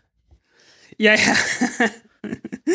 äh, naja, es war halt die große Zeit, ne? Nicht vergessen. Mhm. Ähm, in den 60er Jahren hatte man ja die Idee, ähm, man ist ja zum Mond geflogen mit so großen Raketen, Saturn V Raketen, ne? Und hat halt gesagt, hey, wie wär's, äh, äh, die, die dritte Stufe, die könnte man ja äh, weil es eine große Stufe, ne? Eine Wasserstoffstufe und viel hohler Raum innen drin und hatte so die Idee gehabt, naja, wir bauen da einfach oben in diesen Wasserstofftank in eine Luke rein. Und äh, sobald das Ding oben ist, weil das Ding kann ja locker irgendwie halt einfach einfach äh, äh gestartet werden, so dass die dritte Stufe dann halt äh, in der im Erdorbit bleibt, was sie sowieso bleibt und dann halt äh, ein zweites Raumschiff dann halt zum Mond weiter schickt, ne? Und das Ding bleibt dann halt da oben. Okay, wir bauen eine Luke da rein, wo das Ding schon mal da ist und docken dann mit einem zweiten Raumschiff da an und äh, lassen doch irgendwie allen Resttreibstoff raus und dann äh, gehen die Astronauten von dem Raumschiff in den Tank rein und richten sich dort gemütlich ein. Wo ja, hatte man so vor. Genau. Also so gemütlich kann es ja da nicht sein. Also kann man naja, man, man wollte schon irgendwie die, die nötigen Anschlüsse und so Strukturen, ein paar Strukturen in den Tank einbauen, äh, dass das halt möglich ist, ne? Mhm. Und ja, hat man dann irgendwann gesagt, ähm, nee, Leute, äh, äh, tolle Idee, aber äh, lassen wir sein und hat dann gesagt, okay, aber wir, wir können durchaus so eine dritte Stufe von der Saturn V nehmen und wir bauen da einfach eine tolle Einrichtung rein für eine Raumstation und äh, hat man dann irgendwann gemacht und daraus wurde dann Skylab. Und die haben jetzt halt gesagt, jo, äh, ja, bauen wir uns, bauen wir uns doch äh, äh, eine, äh, bauen wir doch äh, heutzutage mit einer Oberstufe von einer Rakete mit einem großen Wasserstofftank einfach ein Wohnmodul. Also man will praktisch genau das gleiche machen, wovon man damals Abstand genommen hat. Äh, ja. Die Stufe ist dann halt eine Centaur-Stufe und die soll dann zur ISS gebracht werden, äh, angedockt werden und dann sollen sich die Astronauten mal schon mal schön drum kümmern, äh, sich da drin wohnlich einzurichten. Ähm, alles schön, aber ich denke, das wird nichts werden. Also innovativ und so ist alles toll. Problem ist, du hast da oben auf der ISS äh, im günstigsten Fall sechs Leute rumhocken. Und äh, die sind dort nicht zum Spaß. Die arbeiten Was? dort. Die arbeiten. Ich sehe ja, immer nur, die arbeiten. Die, ich sehe immer nur, die geben Interviews und die machen Fotos und bauen Salat an und züchten Blumen. Die arbeiten. Ja, ja, siehst, ja, siehst du, siehst du, Salat, ne? Dann können die keinen Salat mehr einrichten. Äh, die, die, die müssen sich dann entscheiden. Entweder sie bauen Salat an und verhungern nicht, oder sie müssen halt dieses Modul einrichten. Ne? Ja. Nee, also äh, äh, ernsthaft, das ist, äh, das sind so ziemlich die teuersten Arbeitskräfte, die man sich vorstellen kann. kann ich mir gut vorstellen, ja. Ne? vielleicht wäre es doch eine bessere Idee, dieses Ding am Boden zu, äh, zu bauen, wo man hinreichend billige Arbeitskräfte hat, die 100.000, 200.000 Dollar im Jahr verdienen. Ich glaube, wir haben noch nie drüber geredet, was, was, was verdient eigentlich so ein Astronaut? Also ich habe keine der, Ahnung, aber das spielt doch sowieso keine Rolle. Ja, wird der nach Tarif bezahlt oder? Ich glaube schon. Ich glaube, da gibt es irgendwie einen Tarif oder so. Ich habe wirklich keine Ahnung. Weil ich überlege, dann gibt es ja dann irgendwann Commercial Cruise und die bekommen dann nur den Mindestlohn. Schlimm. Ich glaube, die Tickets sind einfach relativ teuer. Ja. Ne, der, der Pendlerverkehr ist doch relativ ungemütlich. Pendlerpauschale zum, zur ISS. ja. Äh, ich glaube, mit Flugmeilen von der, von der Airline kommt man da auch nicht viel weiter. Naja, aber also, wenn, ja. wenn, wenn Boeing dann Raumschiffe baut, kann man dann, ach nee, es ist ja nach Fluglinien, nicht nach Flugzeugen. Ich dachte, man kann auch bei Boeing Flugmeilen sammeln. Hm. ja, also man sieht, ich, ich halte es nicht für eine gute Idee. Also ich, ich glaube, es ist aus dem gleichen Grund immer noch eine schlechte Idee, wie es in den 60er Jahren eine schlechte Idee war. Siehe Atomwaffen. Ja. Äh, Aber hast du, hast, ja. ich habe neulich ein Video entdeckt von so einer Präsentation aus den 60ern, wie, oder aus den 70ern, wie die NASA zum Mars fliegen will. Also so eine Oh ja, da gab es jede Menge Pläne. Die wollten auch, die wollten da auch äh, ein, ein Triebwerk haben.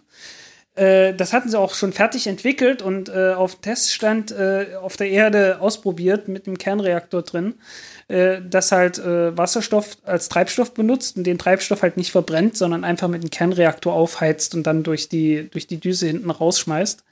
Äh, das wäre witzigerweise doppelt so effizient gewesen wie ein normales Wasserstofftriebwerk. Äh, äh, mhm. So 500 Megawatt Reaktor, glaube ich. Wurde auch schon getestet, aber hat eigentlich ganz gut funktioniert. Äh, das Einzige, was das Ganze zu einer nicht total wahnsinnigen Idee macht, ist die Tatsache, äh, dass so ein Kernreaktor, wenn du den noch nicht hast lange laufen lassen, äh, nicht wirklich radioaktiv ist. So heißen, beim Start wäre das nicht sonderlich radioaktiv gewesen. Äh, nach dem Flug dann natürlich schon, aber äh, äh, ist dann halt weit weg. Ne? Gibt es auch eine schöne Episode bei Amalthea zu radioaktiven Triebwerken? Und wie man die. Ja, ach, radioaktive Triebwerke, hey, da gibt's, da, da da müssen wir beim nächsten Mal drüber sprechen. Wieso? Da gibt's viel zu reden. Ja, nee, bei Amateur ist dann, also die holen sich ja dann Kometenkern fürs Wasser, hauptsächlich für den Treibstoff dann.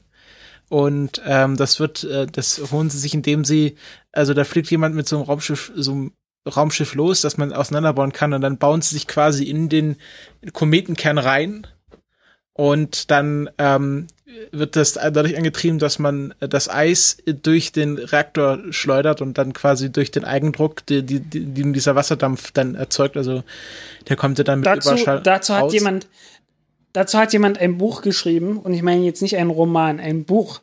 Äh, das ist auch ein, mit äh, 1200 meistens auch Bücher. Ja, nein, ich, ich meine so ein, ein Sachbuch. Ach so. Äh, mit 1200 Seiten. Ja, ja, Non-Fiction. Mit 1200 Seiten. Das heißt, äh, wie ich an Atomkraft. Ich, ich versuche mich, ich versuch mich gerade dran zu erinnern, wie das Ding hieß. Äh, to Inhabit the Solar System. So hieß das. Und äh, der hat keinen kein Publisher gefunden, also heißen, das äh, ist frei runterladbar. Von wann ist das? Äh, 2000er Jahre. Mhm. To Inhabit the Solar System. Hören Sie live, wie wir googeln. ja, äh, hier, da haben wir es. Nee, 94. Wahnsinn. Wusste ich gar nicht. Äh, ich hab's bloß in den 2000er Jahren irgendwie. Ah, nee, Neo 400, 400 Seiten? 400 Seiten, okay. Na gut. Aber. Ich habe hier äh, Inhabit PDF. Ja, ja, genau das Ding ist es. Genau das Ding ist es. Ah, okay. Äh, fängt auch mit jede Menge Atomwaffen an. Sehr schön formatiert. äh, das, das Ding ist PDF total toll. Quer, PDF quer und dann zweispaltig. Das ist das, das ist absolut geil, ja, ja. Das sieht, das, das ähm, ist sehr nach Self-Publishing auch. Ah, ich sehe hier Nerva, Nerva Triebwerk. Ja, also ähm, absolut, absolut äh, äh empfehlenswert, alleine schon, weil der Nerd-Faktor no, dort, dort wirklich ja. alle Skalen trifft. Make no long-term plans heißt der ein Kapitel. Hm. Also, wie gesagt, äh, ich, ich kann dieses Ding echt bloß empfehlen. Ich finde das super. Copyright 2009 passt ja dann doch. Ja, also sieht auf jeden Fall ganz interessant aus. Verlinken wir, kann man sich mal in einer ruhigen Minute durchlesen. Ja, äh, der, der Nerd-Faktor sprengt echt alle Skalen. Ich, ich glaube, das ist bei uns hier. Äh, ich ich glaube, das wird bei Voraussetzung. ja, äh, ist natürlich etwas trockener als Ignition. No, äh, ja, ich, Ignition muss ich auch noch mal lesen. Das äh, bin ich nie dazu gekommen.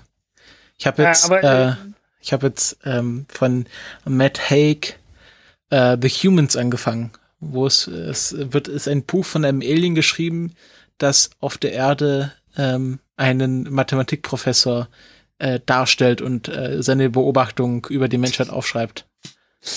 Ein Mathematikprofessor darstellt. Ja, also äh, nee, der Mathematikprofessor, also ist ganz am Anfang des Buches, äh, der hat gerade ein wichtiges mathematisches äh, Problem gelöst, was die Vorstellungskraft der Menschheit sprengt und äh, eine eine äh, Alienrasse, die heißt, die Moderatoren, die wollen das nicht, dass die Menschheit auf dieses mathematische Problem kommt oder die Lösung findet. Und deswegen bringen sie den Professor um und äh, der Typ wird halt hingeschickt, um alle, alle, alle Hinweise auf die Lösung dieses Problems zu beseitigen und äh, hat halt ein Buch über seine Reise geschrieben. Ja. Hätten die nicht was Unauffälligeres nehmen können, wie ein Taxifahrer? Man ja, aber der ist ja nicht auf das mathematische Problem gekommen. Ja, okay, gut das stimmt. Hm. Jo. äh, wo waren wir stehen geblieben? Wir waren äh, bei Raketentriebwerken gewesen. Das ist äh, öfters bei uns. Genau, genau hier Ixion ja. In Initiative. Ah ja, die, die Ixion-Initiative. Ja, wie gesagt, ähm, ich bin nicht überzeugt davon. Es, es gab auch mal Pläne, das Ganze mit den großen Tanks vom Space Shuttle zu machen. Und das wäre mal geil gewesen. da wäre richtig Riesendinger. Äh, da wäre richtig Rabatz gewesen. Diese riesengroßen Dinger, hey. richtig Platz, ja. Äh, und äh, es gibt halt auch ein Buch äh, namens Roter Mars. Und da greifen die diese Pläne aus, auf und bauen halt ein großes Raumschiff, mit dem dann die, die ersten Siedler zum Mars geflogen werden. Mhm. Ja. Was ist eigentlich aus, aus diesen aus dieser Idee geworden, mal einen Torus an die ISS zu bauen? Also irgendwas mit äh, Das wird so schnell nichts werden, weil die ist nicht dafür gedacht. Punkt. Ja. Also, wenn du irgendwie einen Torus haben willst von der Raumstation, dann musst du die Raumstation dafür bauen. Äh, die ISS ist halt äh, Mikrogravitationslabor und fertig. Da, da ist Gravitation eher störend und auch jede andere Kraft und Rotation und äh, du musst das ja dann alles entkoppeln und unglaublich viel Aufwand. Mhm. Ja. Ähm, hast du noch was zu, zu Habitaten? Ich, ich Habitat denke for Humanity? So erstmal nicht. Ja. Ich denke nicht, ne. Weißt du, über was wir lange nicht mehr geredet haben? Mindestens die letzten eine Stunde 40 nicht? Ja, ja. SpaceX. SpaceX. Die haben mal wieder was gemacht. Also nee, doch, doch, ich hatte, ich hatte bei dem Prometheus Triebwerk mal kurz SpaceX er erwähnt. Ah, okay. Ah, das, also seit den, mindestens seit den letzten 40 Minuten haben wir nicht mehr über SpaceX geredet, das geht nicht. Ähm, die haben, wir hatten es ja letzte Woche angekündigt und sie haben es auch geschafft. Sie haben eine Rakete auf einem, auf einem, äh, auf einer, auf einem Schiff gelandet. Und dieses Yay, Schiff erfolgreich in den Hafen Haben wir ja alles noch, haben wir ja alles noch nie gesehen, ne? Ja, und man merkt auch langsam, das, das Interesse nimmt ab. Ähm, sie haben ja. auch nicht mehr so eine große Crowd zusammenbekommen fürs Jubeln. Also es waren auch signifikant weniger Menschen in diesem Kontroll oder um dieses Kontroll Kontrollzentrum herum. Ja, aber ich finde es trotzdem ist ja gut. noch geil, jedes ja, ist, Mal. Ist, ist ja ist auch gut, dass das jetzt an Normalität gewinnt. Ja. Ja, also Normalität, Langeweile ist gut gerade in der Raumfahrt. Äh, ein bisschen schade ist natürlich trotzdem, aber. Naja, Langeweile nicht, aber Normalität schon. Ja, genau. Und ähm, was sie auch gemacht haben, die erste wieder gelandete Rakete haben sie jetzt ähm, äh, permanent ausgestellt. Die steht jetzt, glaube ich, vor dem Hauptgebäude. Ich weiß gar nicht, wo sie genau steht. Auf jeden Fall haben sie sie jetzt irgendwo hin quasi dauerhaft als Skulptur oder als halt historisches äh, Objekt aufgestellt. Ja, wie es halt angekündigt, irgendjemand- halt irgendjemand hat- angekündigt wurde, ne? Irgendjemand hat getitelt äh, äh, Watch äh, Elon Musk's 100, 100, 156 äh, 65 Foot Erection. Also Ja. schau dir die 156 Äh. Fuß Erektion von Elon Musk an. Das war The Register. Ah, okay. Äh, die hatten jetzt auch eine super Überschrift gehabt. Äh, hast du das mitgekriegt von dem, äh, äh, von dem, von dem, von dem, von dem Dingens hier? Von dem äh, Zeppelin, der abgestürzt ist. Ah, dem Erländer, der einen äh, Genau. Butt, Butt Und die hat- Slam. Ja, ja, die hatten, die hatten die super Überschrift gehabt. Flying Bum goes heads over tit, äh, arse over tit. Ja, das. Ich habe mir das Video angesehen, das können wir auch mal verlinken. Also wer, wer den Airlander nicht kennt, das ist äh, so eine Art äh, Doppelraumschiff. Also sieht aus wie so ein großes Hotdog-Brötchen. Und Ja. ähm, Oder halt äh, The Register, Flying Bum, ein ja, fliegender es sieht, es sieht, es sieht wirklich aus, wie- also sieht aus wie etwas, was sich Monty Python ausgedacht hat. ähm, und der ist irgendwie äh, Kopf, Kopf nach vorne in, die, in den Boden gekracht. Ich Also habe so- irgendwie sowas gehört, wie es hängen geblieben am Telegrafenmasten oder so. Da habe ich auch Äh, gedacht, aber ich sehe ich seh auf dem Video nichts davon. Ich Ja, ich habe ja auch gedacht, so, äh, ähm, äh, Luftschiff kracht in Telegrafenmasken. Ich habe gedacht, haben wir jetzt wieder 1916, kommt gleich Queen Victoria und, und erobert Ja. die- die Westindies oder sowas. Ja, keine Ahnung. Nee, aber äh, ist ein schönes Ding und ich hoffe, die kriegen das recht bald wieder repariert. Ja. Äh, Nee, das ist, also ich finde ja, Luftschiffe sollten viel mehr benutzt werden. Für alles. ja. Aber irgendwie, es war keine gute Woche für, für alternative Fortbewegungsmittel. Ähm, für, also irgendwie so zwei Stunden. Puh. Nee, also irgendwie vor ein paar Stunden kam die Nachricht rein. Hast du diesen Bus mitgekriegt? Der Ah, das, über- das der wollte ich auch schon Autos ansprechen. Das ist, das ist irgendwie so ein Riesenbetrug gewesen, oder? Genau, Invest- ja. Ich, Investorbetrug. und das, das kann, ich hab, der Witz ist, irgendwie Warte, das warte, warte, Mal, warte, ich warte, von den Ding- warte, warte. Das allererste Mal, als ich erklären, von von was diesem- wir reden. Wir haben nicht, wir haben Ja, nicht ja, erklärt, ja, ja, was wir reden. Ja, ja, Moment. Äh, und zwar, es geht darum, es ist ein Bus, äh, der halt äh, auf zwei Stelzen. Auslegern Stelzen fährt, die halt hoch genug sind, dass dazwischen halt Autos drunter durchfahren können. Das Ganze sieht aus wie aus einer uralten Ausgabe von Popular Mechanics aus den 60er Jahren, als sowieso alles möglich war. Und als ich das Ding das erste Mal gesehen habe, habe ich genau daran gedacht, okay, gut, ja, das ist jetzt wieder im Bild, tolles Konzept. Die Chinesen machen ihre 1960er Jahre durch, alles super. Und äh, äh, äh, vor einiger Zeit haben die es geschafft, mich zu konvertieren, als, sie als das Ding halt irgendwie plötzlich in echt dastand. Ja, das sind halt Und Chinesen, das war da so kommen halt 30.000 zusammen und bauen das eben mal zusammen. ja, so ungefähr, ja. Äh, und also, äh, äh, äh, als ich das gesehen habe, hatte ich gedacht, ja, vielleicht könnte es ja doch echt sein. Ne, weil, weil also so. nee, es so, ist echt. Das, das ist ein Es ist echt. Objekt, was man anfassen halt- kann. es ist ein physisches Objekt, aber es, es sah nicht wirklich funktionabel aus. Ich habe das irgendwie nicht so ganz. Naja, es ist, Weißt du, also so ein paar Zweifel hatte ich dann doch, aber es irgendwie gibt hatte ich Videobeweise, wie es mindestens zwei Meter rollt. Ja, genau. Und Ich, ich glaube, an der Funktionalität liegt es nicht. Es liegt eher an dem Finanzierungsmodell. Was, das kann auch sein. was, was hier der betrügerische Teil ist. Also, wieso Das ich das sowieso. verstanden habe, war das so ein, äh, wie das nennt man, also Experten nennen das ein Peer-to-Peer-Scam. Hm. Also, wo die Investoren, also äh, es wurde irgendwie versprochen, also wenn man darin investiert in dieses Projekt, bekommt man pro Jahr 12% Rendite, was anscheinend extrem viel ist für solche Investitionen. Und jetzt kam raus, äh, man bekommt keine 12% Rendite. die hätten einfach bloß eine Umlage, eine Verkehrsumlage einführen müssen und dann hätten sie das bezahlt gekriegt. Äh, die Grünen haben sich damals dafür eingesetzt, irgendwie 2010 oder so, als, als es um die Reform vom EEG ging, dass die, äh, äh, dass die Käufer von Solarzellen doch mindestens 10% Rendite haben müssen. Ja, jetzt haben wir das Problem. Kannst du dir, jetzt kannst du dir vorstellen, wieso wir jetzt irgendwie 6 Cent pro Kilowattstunde äh, äh, an EEG bezahlen. Plus irgendwie äh, Mehrwertsteuer. Ja, außer halt die großen Firmen, die sind ja davon befreit. Ja, äh, das ist tatsächlich auch ganz gut so, weil die würden halt ein echt großes Problem haben, äh, wenn sie das auch noch bezahlen müssten. Die energieintensiven Industrien.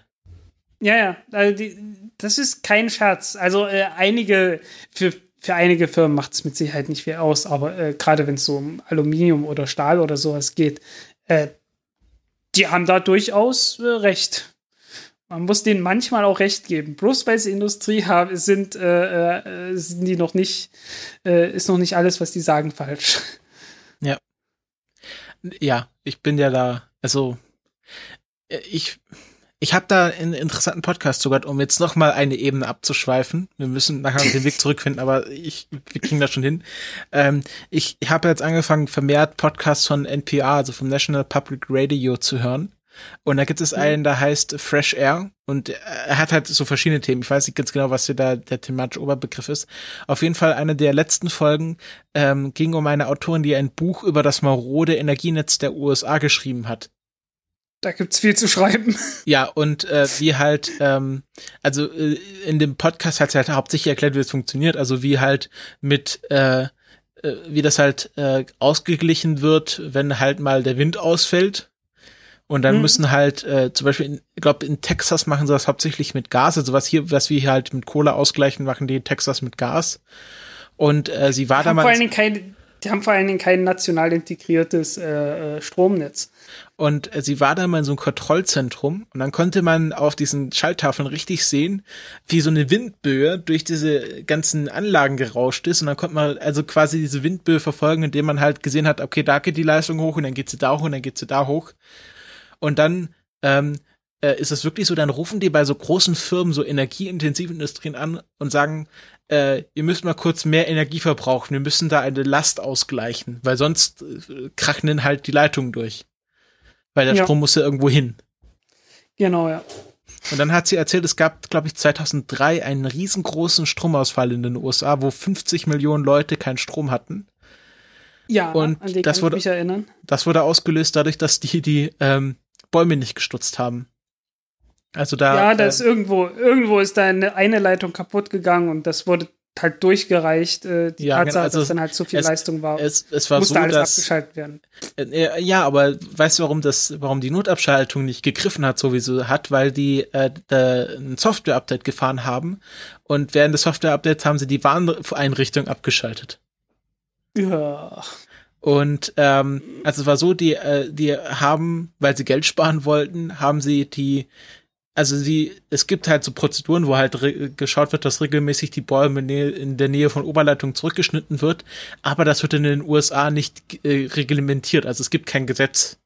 Und das- da haben sie Hm. halt da als erstes gespannt und gesagt, okay, anstatt dass wir das jetzt irgendwie alles halbe Jahr machen, machen wir das jetzt nur noch einmal im Jahr oder so, ich weiß es nicht. Auf jeden Fall hat dann quasi so ein Baum hat war dann halt in der Nähe von so einer Oberleitung und äh, dann ist halt die Spannung übergesprungen und äh, dann äh, gab da halt so einen, einen Kurzschluss und ähm, dann ist das ganze System irgendwie so kollabiert, weil dann äh, weil das weil dann Energie im System war, die da nicht sein sollte und dann haben die halt von Kontrollstationen am Rande dieses Gebietes, an diesen, dieses Netzgebietes, hat dann die Zentrale so Meldung bekommen, hier bei uns ist gerade der Strom ausgefallen. Ja, wir sehen hier nichts bei uns in, der, in dem Kontrollsystem. Also das ist super. Und dann haben sie immer wieder, und dann hat man gesehen, das war dann wie so ein Stromausfall-Tsunami, weil Ja. dann quasi dieser Stromausfall auf sie zugerast ist. Und dann haben sie irgendwann gemerkt, also ich glaube, irgendwas st- stimmt an unserer Kontrollsoftware nicht. Vielleicht sollten wir mal das System wieder einschalten. Ja, und dann waren halt 50 Millionen Amerikaner ohne Strom. Wie lange, weißt du, wie lange das ging? Ich, ich hab jetzt nicht so, Äh, wie lange so- der Strom weg war.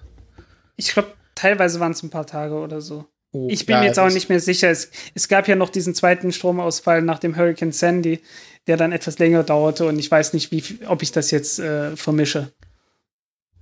Hm, Bin ich mir jetzt nicht sicher.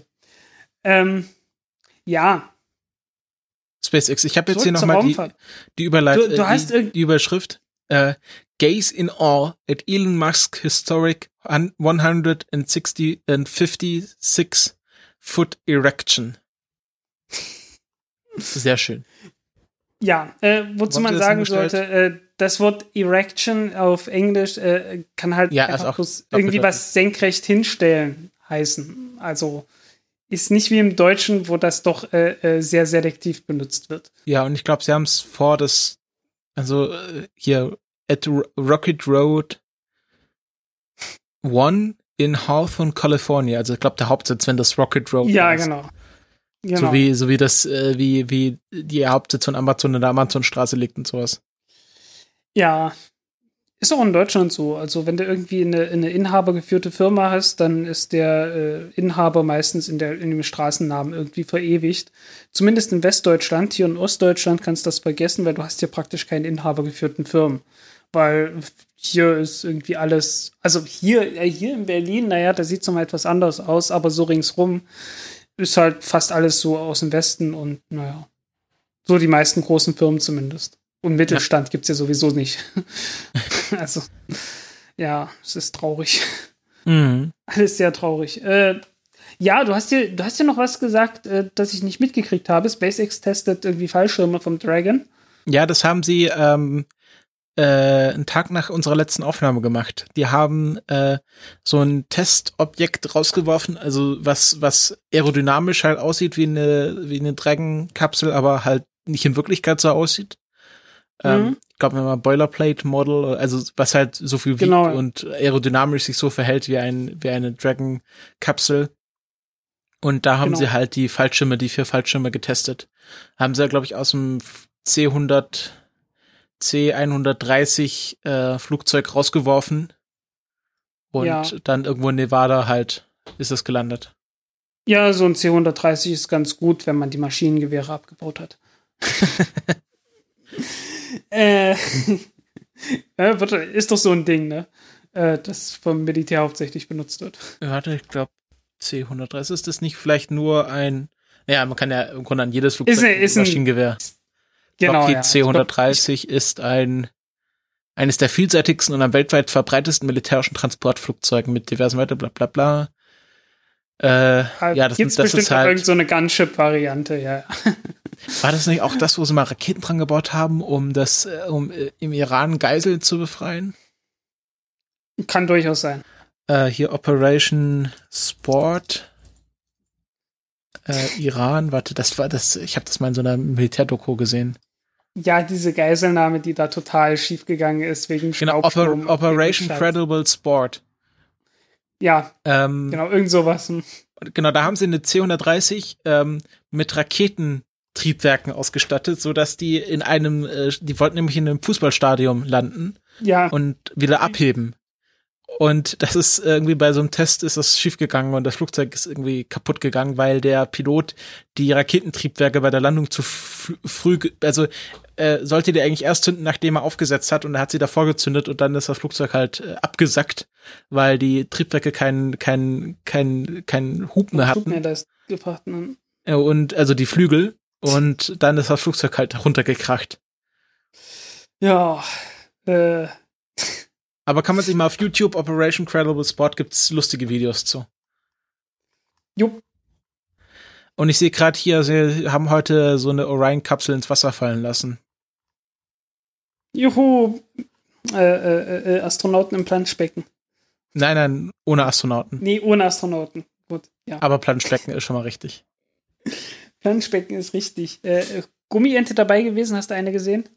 Ich habe keine gesehen, ich habe aber nur so ein GIF gesehen. Ist es üblich, Mhm. dass sie eine Gummiente dazulegen oder wie? Nein, keine Ahnung, nein. nee, aber so, so nach dem Motto Banana for Scale. Weiß nicht. Wollen wir mal, äh, äh, du, du hast jetzt noch was zu Russland, um das auch mal hier ja, zu äh, inkludieren. das ist eigentlich bloß so eine, das ist nur so eine Meldung, die mir zwischendurch äh, vom Popular Mechanics äh, äh, über den Weg gelaufen ist. Und so wie es aussieht, ist das wirklich bloß von Popular Mechanics. Also entweder haben die da einen riesen Scoop gelandet äh, oder da steckt nicht viel dahinter.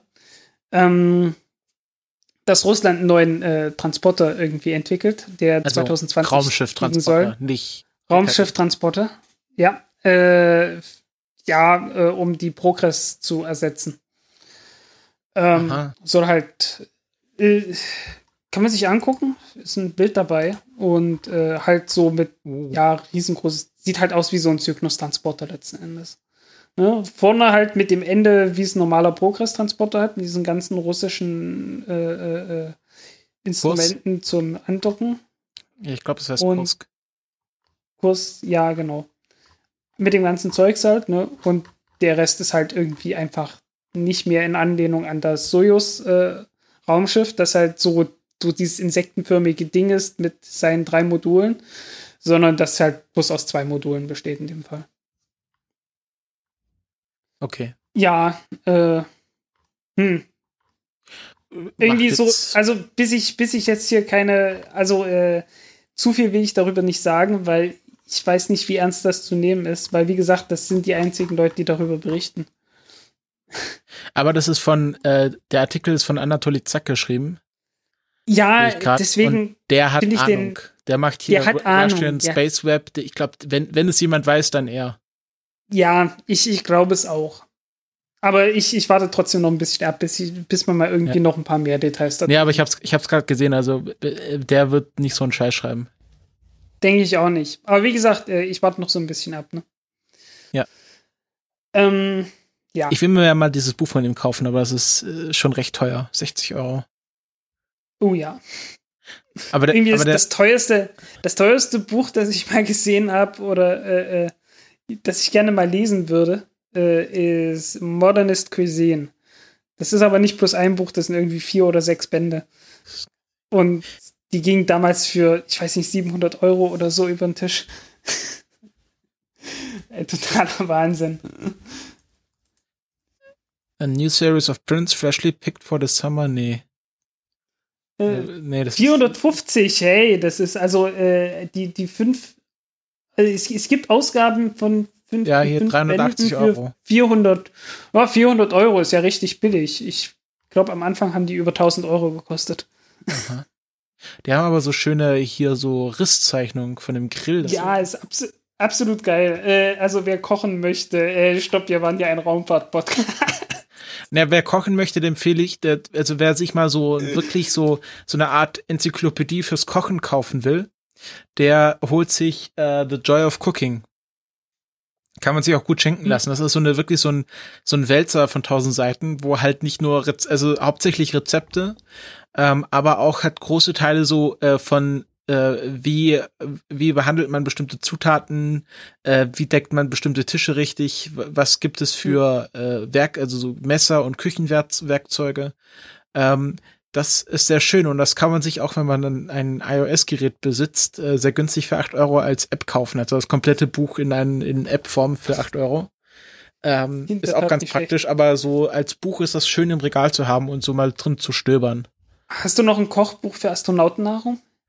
Ähm, nein, aber ich habe gesehen, dass man jetzt im, in russischen Supermärkten russische Astronautennahrung kaufen kann. Ha! Doch noch die, doch noch die Kurve gekratzt. Super. Aha, ja, ja. Also Profis hier. Profis, absolut. Ähm, ja, äh, äh, aber Kochen spielt natürlich auch in einem Land eine große Rolle, eine viel größere Rolle als hier. Äh, äh das sagt man. Also in, in, Deutschland ist ja immer so, dass man fragt, äh, nee, wie war denn das? Ach, egal. Na, jedenfalls in China isst man ja sehr gern und auch sehr gerne gut. Glaub, und in China auch sehr äh, gerne.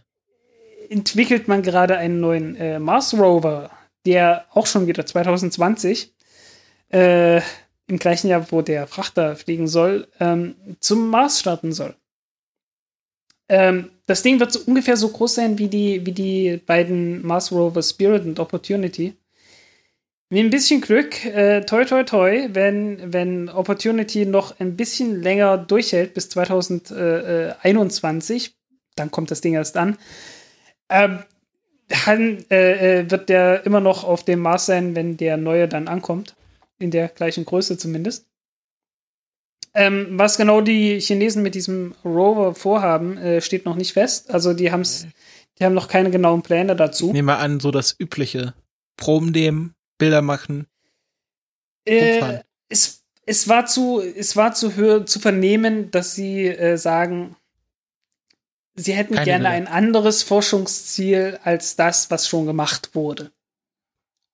Und man darf gespannt sein. Also vielleicht suchen sie ja ausnahmsweise mal nicht nach Leben auf dem Mars. Das wäre ja auch mal toll.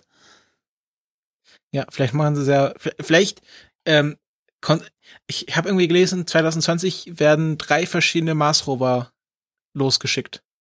Ja, genau. Das Oder ist einer landen davon. dort. Der ist, das ist einer davon. Der andere ist ExoMars. Ja. Oder soll es zumindest sein, wenn die alle pünktlich sind. Ne? Schiaparelli.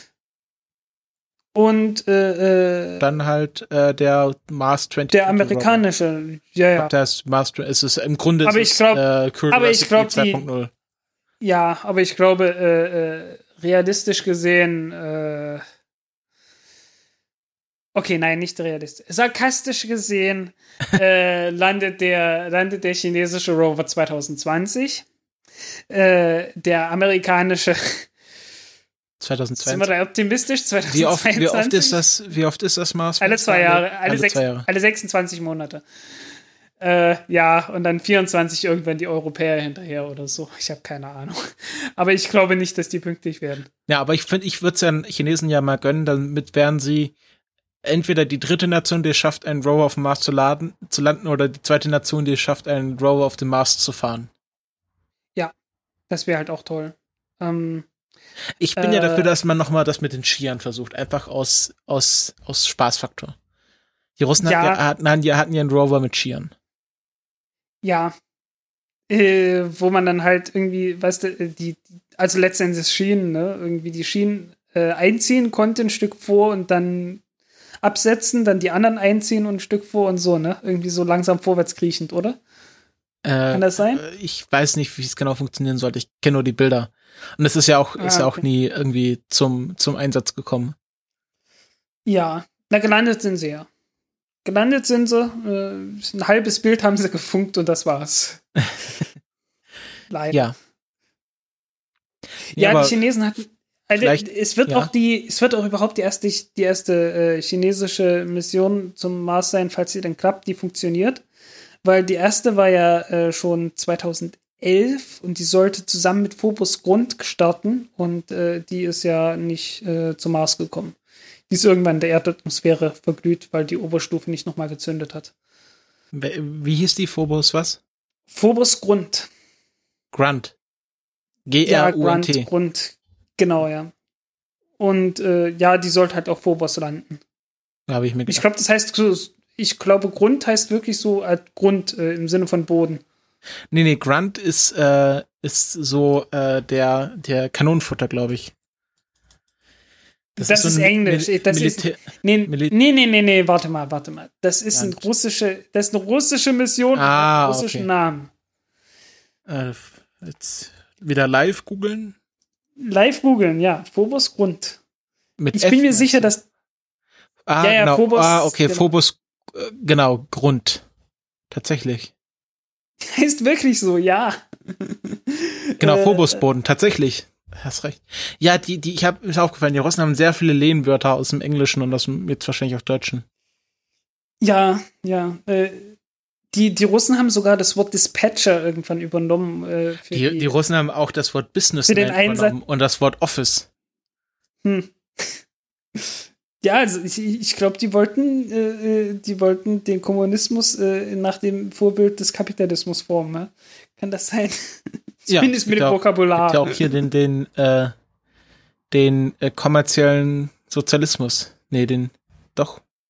Khrushchev. Echt? Äh, also, sie haben halt immer ge- irgendwann gemerkt, dass halt dieses mit diesem Entbehrung und wir müssen uns alle ganz hart anstrengen, um in den Kommunismus zu kommen, das macht die Leute nicht dauerhaft glücklich und dann ja, äh, dann gab's haben halt es den die Chinesen gemacht, ne? sozialistischen, äh, sozialistischen Kapitalismus. Nee, irgendwie. Ich glaube, sie haben es offiziell nie so genau, ähm, nie so genannt, aber ähm, es war halt so, dass man gesagt hat, okay, jetzt gibt's hier ein bisschen mehr Luxus und dann haben sie es halt irgendwie spaßeshalber den sozialistischen Kapitalismus genannt. Hm. Ja, irgendwie in den 60er Jahren gab es da dann doch äh, einige Fortschritte.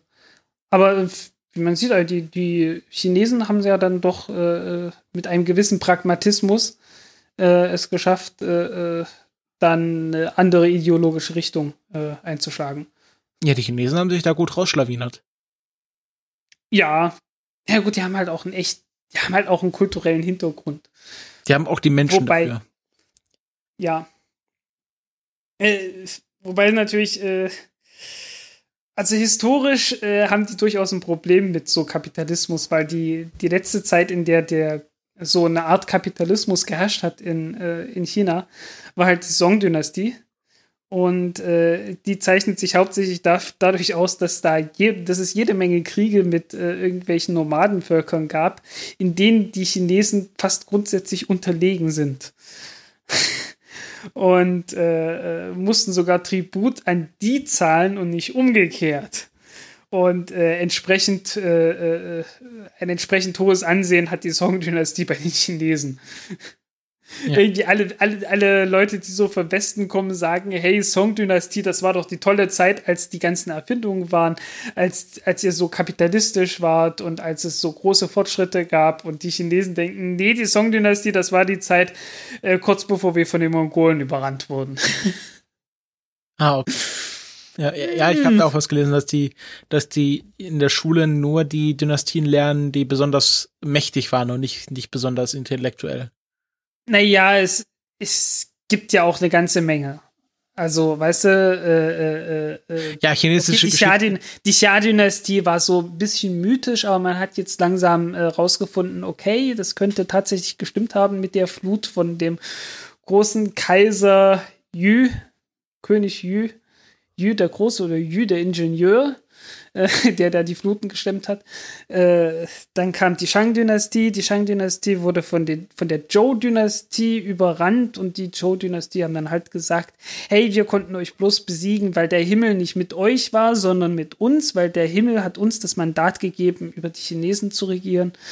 Äh, und irgendwann haben die Joe dann halt äh, sich äh, aufgelöst in Streit und äh, da hat dann, haben dann die Qin, also die haben sich aufgelöst in diverse, in diverse Königreiche, über die sie nominell noch geherrscht haben, aber tatsächlich sind die Königreiche den Joe auf der, über den, also auf der Nase herumgetanzt. Die haben sich gegenseitig bekriegt äh, und äh, ein Königreich, das Königreich Qin, aus dem dann das Wort China kam, also China, äh, die haben halt gewonnen, haben den ersten Kaiser gestellt. Äh, das hat 15 Jahre gedauert, weil der Kaiser wollte unsterblich werden und hat dann mit diversen äh, Quecksilbertinkturen versucht, unsterblich zu werden. Und naja, nach 15 Jahren war es dann so weit, war er tot. Äh, daraufhin kam dann die Han-Dynastie an die Macht, die dann tatsächlich die Lehren von Konfuzius umgesetzt hat, die Konfuzius ja vor 100, paar hundert Jahre davor halt umgesetzt hat. Äh, nach 400 Jahren war es mit der Han-Dynastie vorbei. Dann kam eine, eine Zeit mit vielen äh, Kriegen, eine Zeit mit drei Königreichen und äh, irgendwann so 500 vor Christi haben sie sich dann zusammengerauft unter einer ziemlich brutalen Dynastie. Erstmal die Sui-Dynastie, äh, die auch nicht sehr lange Bestand hatte. Daraus wurde dann die Tang-Dynastie. Die Tang-Dynastie war die große chinesische äh, äh Kultur, wo die dann auch nach Vietnam gegangen sind, äh, wo es dann einen General gab, der eine Pyramide aus 80.000 Toten äh, aufgeschüttet hat, um die Leute zu beeindrucken. Ähm, und äh, die Tang-Dynastie hat halt ihre Kultur äh, in, in, die ganze Gegend dort äh, verbreitet, unter anderem auch nach Korea und Japan. Und die haben sich dann irgendwann aufgelöst, weil äh, die sind halt nach 300 Jahren irgendwann zu korrupt geworden und äh, wurden abgelöst von der Song-Dynastie, der besagten. Äh, die wurde halt von den Zhou Chen teilweise übernommen. Die haben dann die Qin-Dynastie im, im Norden gegründet, in der Nordhälfte. Äh, der Rest blieb dann übrig in der Süd, also der südliche Teil ist, wird dann halt die südliche Song genannt und äh, die hatte halt dann auch bloß bis ins 12. Jahrhundert Bestand. Und äh, dann haben 100 Jahre lang die Mongolen geherrscht. Äh, die Dynastie wurde im Anschluss die Yuan-Dynastie genannt und äh, nach der Yuan-Dynastie kam die Ming-Dynastie, die wir alle kennen wegen der Ming-Vasen und die haben Vasen hergestellt und sonst nichts gemacht.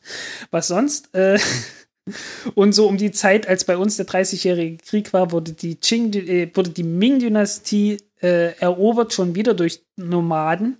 Auch wieder durch die gleichen Typen, die eigentlich früher die Chen waren. Aber die nannten sich jetzt die Manchu. Und die Manchu haben dann halt ganz China erobert und nannten sich daraufhin die Qing. Und die Qing-Dynastie war dann die letzte Dynastie, die dann äh, 1911 äh, äh, ja, untergegangen ist mit dem letzten Kaiser äh, und äh, zur Republik China wurde. Bis dann die Japaner noch mal reingegangen sind und äh, in der Mandschurei ihren Staat Manchukuo aufgebaut haben und an, ja, an die Spitze dieses Marionettenstaates halt den letzten Kaiser von China nochmal rangesetzt haben. der immerhin Manchu war und in der Manchurei, dann hat man sich so gedacht, naja, wird er wohl noch äh, irgendwie was zu sagen haben. So, äh, chinesische Geschichte im Schnelldurchlauf. Ja, ist ja auch, ist ja auch, also kann man mit auch ja bei Partys dann angeben. Aber total. Und, Oder äh, und man, man sollte dazu sagen, ich habe jetzt eine ganze Menge kleinere Dynastien weggelassen. Ja. Mhm. Also es gab teilweise Dynastien, die irgendwie zwei Wochen Bestand hatten oder so. Naja, äh, was ich, was ich ursprünglich sagen wollte, ist, äh, Kapitalismus ist ja nicht unbedingt besser als Sozialismus oder Kommunismus. Es muss halt irgendwie, äh, also jede dieser, wie nennt man das, äh, Gesellschaftsform muss ja irgendwie funktionieren.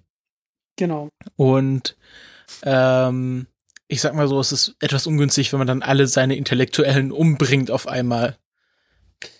Äh, ja, das ist, ist meistens ungünstig. Das, Das- haben die Russen auch gemacht. Ja, ja, also ich sag mal so, das ist äh, so für den Fortbestand der Gesellschaft Ist meistens ungünstig, ja. Ja. Ja. Ähm, Genau, Jo. wollen wir mal, ähm, was haben wir denn als nächstes hier? Frachter, Mars Rover, haben wir jetzt. Ah, jetzt kommt wieder ein Thema von mir. Äh, es äh, geht um Astronauten. Hatten wir lange nicht mehr. Ähm, ja, also ich habe vor allem oft über Scott Kelly geredet im letzten Jahr, weil er ja sein ein Jahr auf der ISS verbracht hat. Und damit hat er auch den Rekord als äh, ähm, Ast NASA-Astronauten mit den meisten Stunden im Weltall aufgestellt, mit 520 Tagen insgesamt. Ähm, äh, ist natürlich noch weit entfernt von dem äh, Allzeitrekord der Russen, der bei, glaube ich, etwas um die 840 Tage liegt. die Zahl der Saltos, die er während der Zeit gemacht hat, ist leider nicht bekannt. Wahrscheinlich einige. Ähm, und jetzt wurde dieser Rekord wieder gebrochen, nämlich ähm, von Jeff Williams, einem NASA-Astronauten, der zurzeit auf der ISS ist und äh, letzten Freitag da zusammen mit, wie heißt die andere Frau, ich weiß es gerade nicht, ähm, das AIDA-Modul angebracht hat. Und der ähm, wird, wenn er, ich glaube, die nächsten Tage die ISS verlässt, 500, insgesamt 534 Tage im All sein. All gewesen sein. Und nächstes Jahr wird dann Peggy Whitson diesen Rekord auch wieder überbieten. Also die äh, überbieten sich gerade. Irgendwann werden sie auch an die Russen rankommen, aber ich glaube, so bald ist das nicht. Das heißt, eine Frau wird die meisten äh, Tage im äh, All verbracht haben? Von den? NASA-Astronauten. Von den Amerikanern? Äh, von, Von den NASA, Amerikanern, ja. ja. Ja. Nächstes Ist doch mal was. dann. Ich glaube, ich glaube, Sunita Williams war da auch mal irgendwo dabei. Also, ich glaube, die wechseln sich halt immer wieder ab. Tja. Ja. Aber, ähm, und da kommen wir gleich, gerade das andere Thema, nee, es kommt gleich danach. Nämlich ein anderer Astronaut ähm, hat jetzt angekündigt, dass er in den Ruhestand gehen wird, nämlich, also Ruhestand im Sinne von, dass er nicht mal im aktiven Astronautenkorps Mitglied sein wird, nämlich Terry. Unruhestand. Im Unruhestand, ja, ich glaube, bei Astronauten ist es eher so, dass die dann Ja. danach noch was Ach du, lukrative ach du Jobs in der Scheiße, Industrie. warte mal Ja. kurz. Irgendwie bei in einem, in einem Dorf in der, in der Nähe von meiner Heimatstadt hat es eine Schießerei gegeben. Echt? War Wann? das irgendwie, der Tweet ist eine Stunde alt. Retweete denn mal, damit Ach, ich nee, sehe. ach das, das ist dieses Ding gewesen von diesem, von diesem Reichsbürger.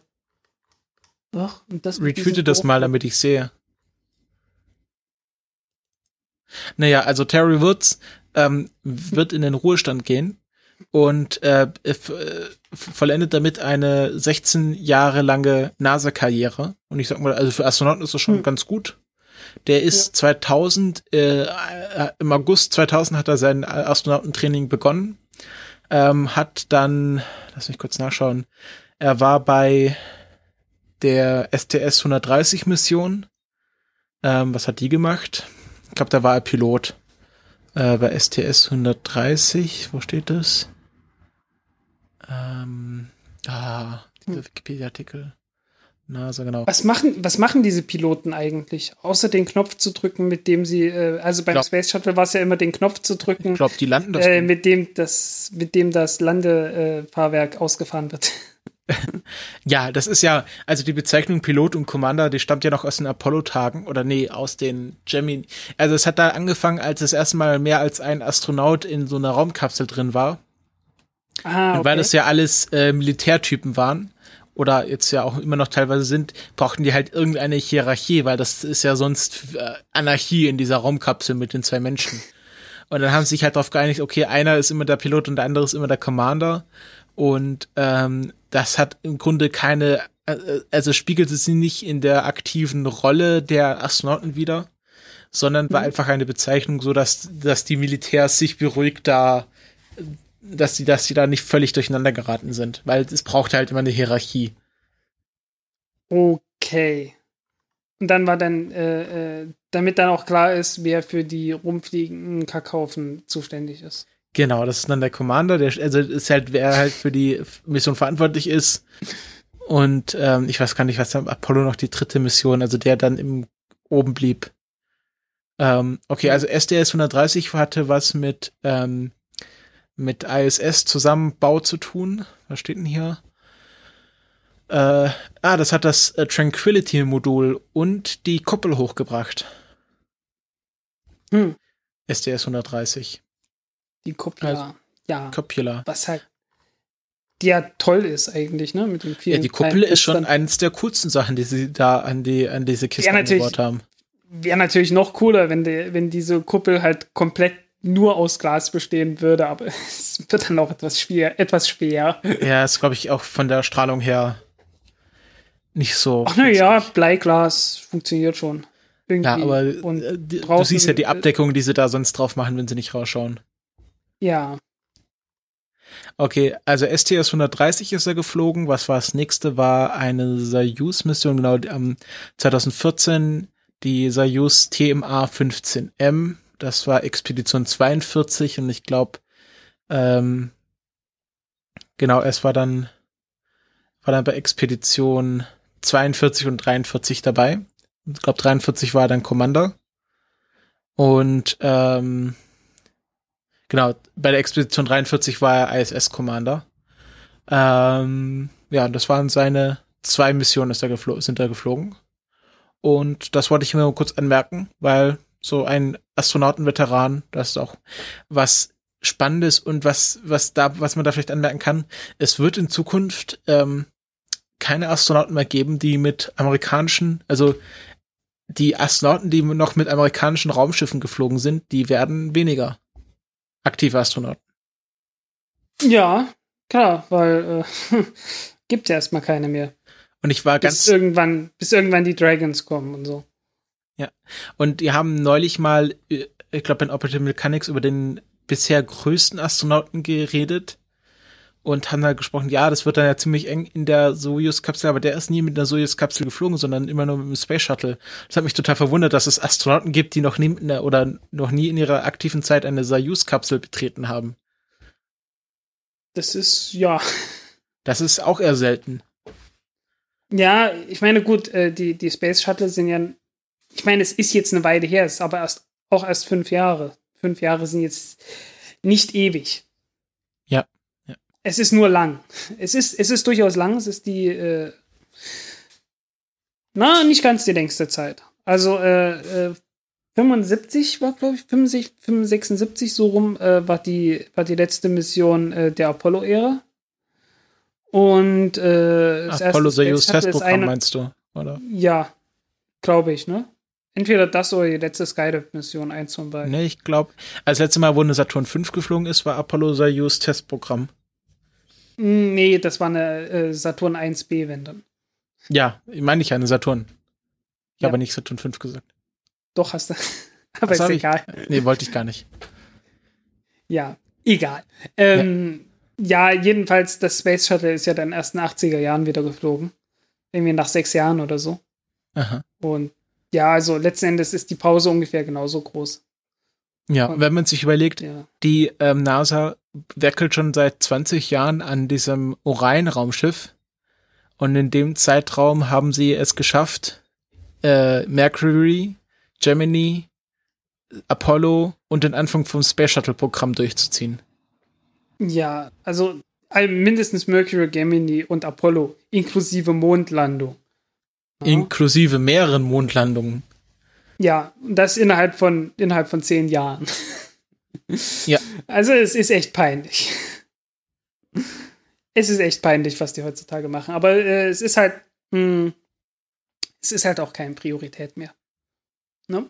Darf man auch Ja. nicht vergessen. Und, äh, Und es überlegt, kostet also- auch nicht mehr so viel im Vergleich zur gesamten Wirtschaft. Aber wenn man sich überlegt, ähm, wenn man das etwas langfristiger angegangen hat und gesagt, also wenn Kennedy gesagt haben, äh, gesagt hätte, okay, bis, ich gebe euch bis 79 Zeit und nicht bis 69, dann hätte man sich das auch etwas ganz lang, au- auf lange Sicht planen können und nicht auf so schnell wie möglich und dann hätten wir vielleicht jetzt auch eine Mondbasis. Möglicherweise, ja. Also es wäre dann Mhm. kein Sprint, sondern ein Marathon gewesen. Ja, wobei man damals ja den, den Mond auch bloß als Zwischenstation gesehen hatte, ne? Man wollte ja zum Mars.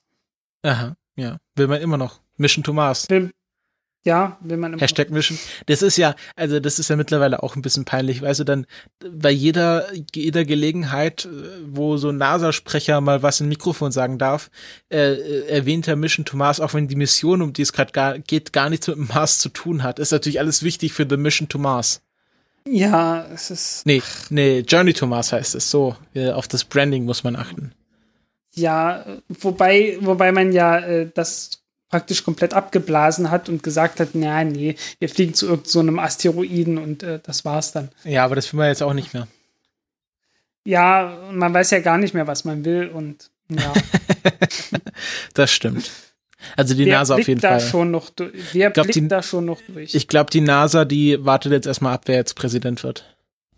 ja, habe ich auch das Gefühl. Und dann muss man abwarten, nachdem der neue Präsident kommt, Wer NASA äh, um wie viel sich, um wie viel sich das SLS verspäten wird. Weil bis zu der Wahl wirst du davon nichts hören. Bis zur Oder ob Wahl ist da komplett alles umgebaut wird, weil äh, das SLS ist ja erst bei Obama entstanden. Ja, ja, ja. Und wenn es ein Republikaner wird, vielleicht geht's dann Kommando zurück, wir machen doch jetzt hier, äh, Wir machen doch Constellation. Constellation. ja genau. Hey, Ares 5 wieder. Pack die Ares 5 wieder 1 aus. Wird, die Ares 1 wird wieder gebaut. Genau. Oh. Da, also für die, für den Fortbestand des SLS ist ja Hillary wirklich äh, von Vorteil. Ach, ich weiß aber nicht, ob das irgendwie von Vorteil für irgendwen ist. Ja, Der also Fortbestand des SLS. Ähm, ich glaube, ich glaube, wir sollten wieder zurück zur NACA, National Air, Air Ja. and Space Advisory Council. Also Ja. hier äh, das mit Etwas- staatlich etwas finanzierter ernster zu Raumfahrt nehmen. äh, Ja, ist etwas ernster zu nehmen sind ja die, die Pläne von SpaceX fast schon. Äh, und die wollen die ja in einem Monat ungefähr veröffentlichen. Genau, es gibt auf der Parabolic Arc Seite hier äh, den Countdown. Hm. Parabolic, die haben ja in einem Monat so eine Konferenz in Me Mexiko. Ja. In, In Port Gauda- Monterey, ne? in Elons Mars Reveal Gauda La Raya. Ja, Und da aber steht hier- wo ist das in Monterey, ne? Monterey. Dachte ich immer. Also bis dahin sind es noch 32 Tage, 21 Stunden, 55 Minuten und 29 Sekunden. Mon, Äh, wie heißt es? Monterey. Monterey. Ja. Ja, ich denke. Ja, ja. Mont- ich hab hier Monterey. International, International Astronautical Congress in Monterey. Äh, das ist der gleiche Ort, wo früher auch diese ganzen äh, äh, TED-Events äh, stattfanden. Aber ich, also ich, ich bin da, ich bin da, TED ich, noch gut war. ich bin da, ich bin da nicht so scharf auf, äh, auf Elon Musks Reden. Also man muss ja ganz nee, ehrlich also, sagen, also ein reden, guter reden Redner, halten kann er nicht. Nicht da, da ist die, da ist die Gwen Shotwell wesentlich besser. Ja, äh, wobei Musk ist deutlich besser geworden. Ja, er hat wahrscheinlich das muss man ihm Coaching gemacht. Ja, also er ist, er ist auf jeden Fall jetzt deutlich besser, als er vor zehn Jahren oder so war. Da hat er ja wirklich rumgestottert bis zum geht nicht mehr. Etwas besser Ist er halt auch so ein Nerd, ist halt so ein, so ein, so ein Computer. Ist er, ja. Freak, der halt auch aus Versehen viel Geld hat. Ja, und äh, deswegen ist das halt doch irgendwie, man leidet etwas mit, aber es ist irgendwie sympathisch. Ja, es, es macht, es macht man- ihn ja menschlich. Also so, so Genau. Bill Gates, der ist halt, Obwohl Bill Gates kann aus dem Stand über den Stuhl, also jetzt wahrscheinlich nicht mehr, aber früher konnte er aus dem Stand über den Stuhl springen. Echt? Wow. Kennt ihr das? Es gibt mal so ein Interview, wo der, wo der Inter Interviewer gefragt hat, stimmt es eigentlich, dass sie aus dem Stand über den Stuhl springen können? Und gesagt, klar, zeig ihnen. Dann ist er, aus, ist er halt aufgestanden und ist über seinen Stuhl gesprungen. Ich suche das Video raus. Es ist sehr lustig. Ich glaube, jetzt schafft das nicht mehr, aber früher konnte das mal. Warte. Ähm, Bill Gates. Chair Jump, Ch ja, ja, okay. Ja, Chair. Bill Gates Chair Jump. Äh, like a Gangster. Ähm, man sieht, es 94. ist 94. Ja. CBS. Pass auf und hops. Nein, ja, ein bisschen Lauf hat er genommen. Ein Schritt, ein Schritt. Einen Schritt hat er gemacht, aber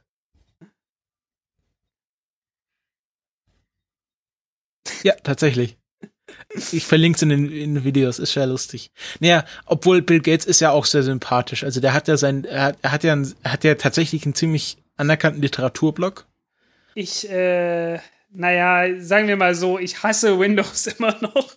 Naja, aber äh, Ich kenne ja immer nicht noch die OE. Hey du, ich kenne immer noch die OEM-Nummer von meinem allerersten Windows 95 auswendig, weil ich das so unendlich oft neu installieren musste, dass ich die irgendwann auswendig konnte. Und das war in den 90er Jahren. Also 98 hatte ich dann Windows 98. Also kannst dir vorstellen, wie lange das her ist. Du kannst dir dann auch ungefähr ausmalen, was für ein Desaster dieses Ding ist. Also ein, ein, einen gewissen Hass habe ich auf diesen Menschen.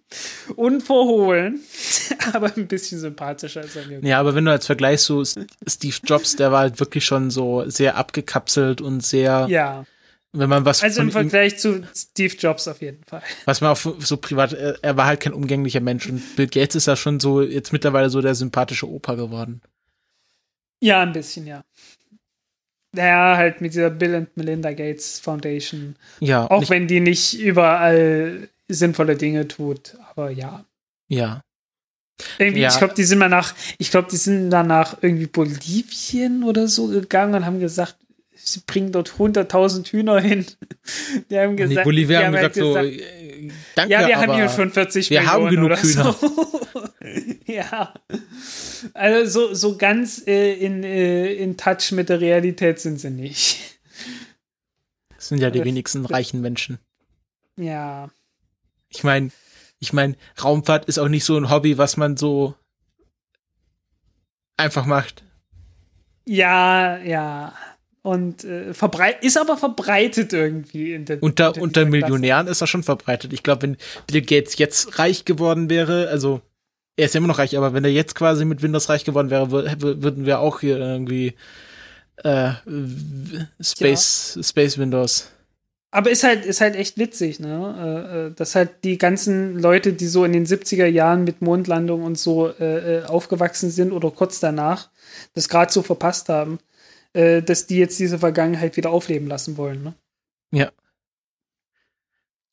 Gibt's auch den, also irgendwie, wer, wer ist gerade Branson, dann der Richard Bezos, Branson. Bezos, ja, Musk. Gibt's auch einen Millionär, der Raumfahrt macht? sicherlich Bestimmt, noch ein paar. bestimmt irgendwie so Inder und Chinesen, so reiche Chinesen und Inder, die so gerade Ja, auch diese, diese ganzen kleinen Firmen da, ich meine, Maston Space und so. Ja, Das ist auch so ein Millionär. Äh, paar, was war denn das? Maston Space, wie hieß denn das? Maston Space Systems, wer war das? Irgendwie John Carmack hat doch irgendwas gemacht. Ist das vielleicht sogar die Firma? Also es ist, ja, Key People. Nee, nee, das war David Maston. Ich habe keine Ahnung, woher die ihr Geld hatten, aber es waren halt meistens irgendwelche Millionäre. Also, Ja. Sonst wirst du halt IOC-Mitglied. Tja, John Carmack. John Carmack Aerospace, irgendwas, wie hieß es jetzt gleich? Äh, Armadillo war das. Armadillo Aerospace. Na, und der ist halt äh, damals hier mit, mit Doom, Wolfenstein, Commander Keen, Quake und so weiter, ist der Ah, halt reich okay. geworden. Und hat es damit, ne, wie das halt so ist. Äh, Genau, Wol- Richard Wolfenstein- Garriott, Richard Garriott, der damals äh, äh, Ultima, also so eine Rollenspielserie namens Ultima programmiert hat, der hat sich dann irgendwann in eine, in eine Villa mit äh, eigenem Observatorium und so weiter gebaut. Äh, das war Aber- noch nicht die Zeit und er ist auch nicht ganz so reich gewesen. Aber um zurück zum Thema zu kommen, äh, Wolfenstein hat ja in der letzten Version auch Nazis auf dem Mond gehabt. Und, und die Verbündeten von den Nazis waren ja die Japaner. Und die aktuellen Japaner, die nichts mehr mit Nazis zu tun haben, die ähm, bauen ja das HTV, das HTV, das, äh, wie heißt, für was steht das? Boah, frag mich nicht. Äh, ach so, dieses äh, Transportmodul, ne? Also HTV. H steht für irgendwas und dann TV wahrscheinlich für H- Transfer Vehicle. H2 Transfer Vehicle. H2 ist die Trägerrakete. Ah, okay, genau.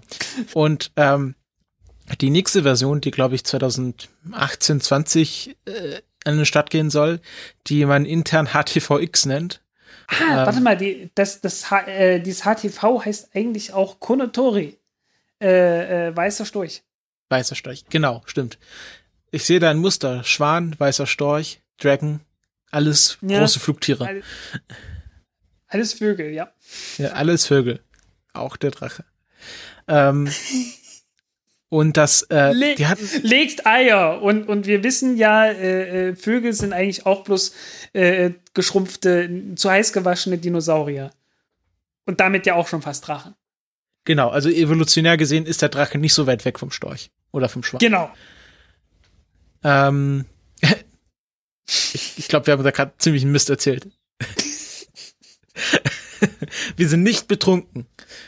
Noch nicht. Nein, also äh, ich Aber weiß Alkohol wäre ganz gut zum nicht, Hören. Was in diesem, ich weiß nicht, was in diesem, was in diesem Früchtetee drin war. Ich glaube, jetzt ist, der, jetzt ist der Moment, um sich ein Bier zu öffnen, liebe Hörer. ich hab doch mal Besser wird's nicht mehr.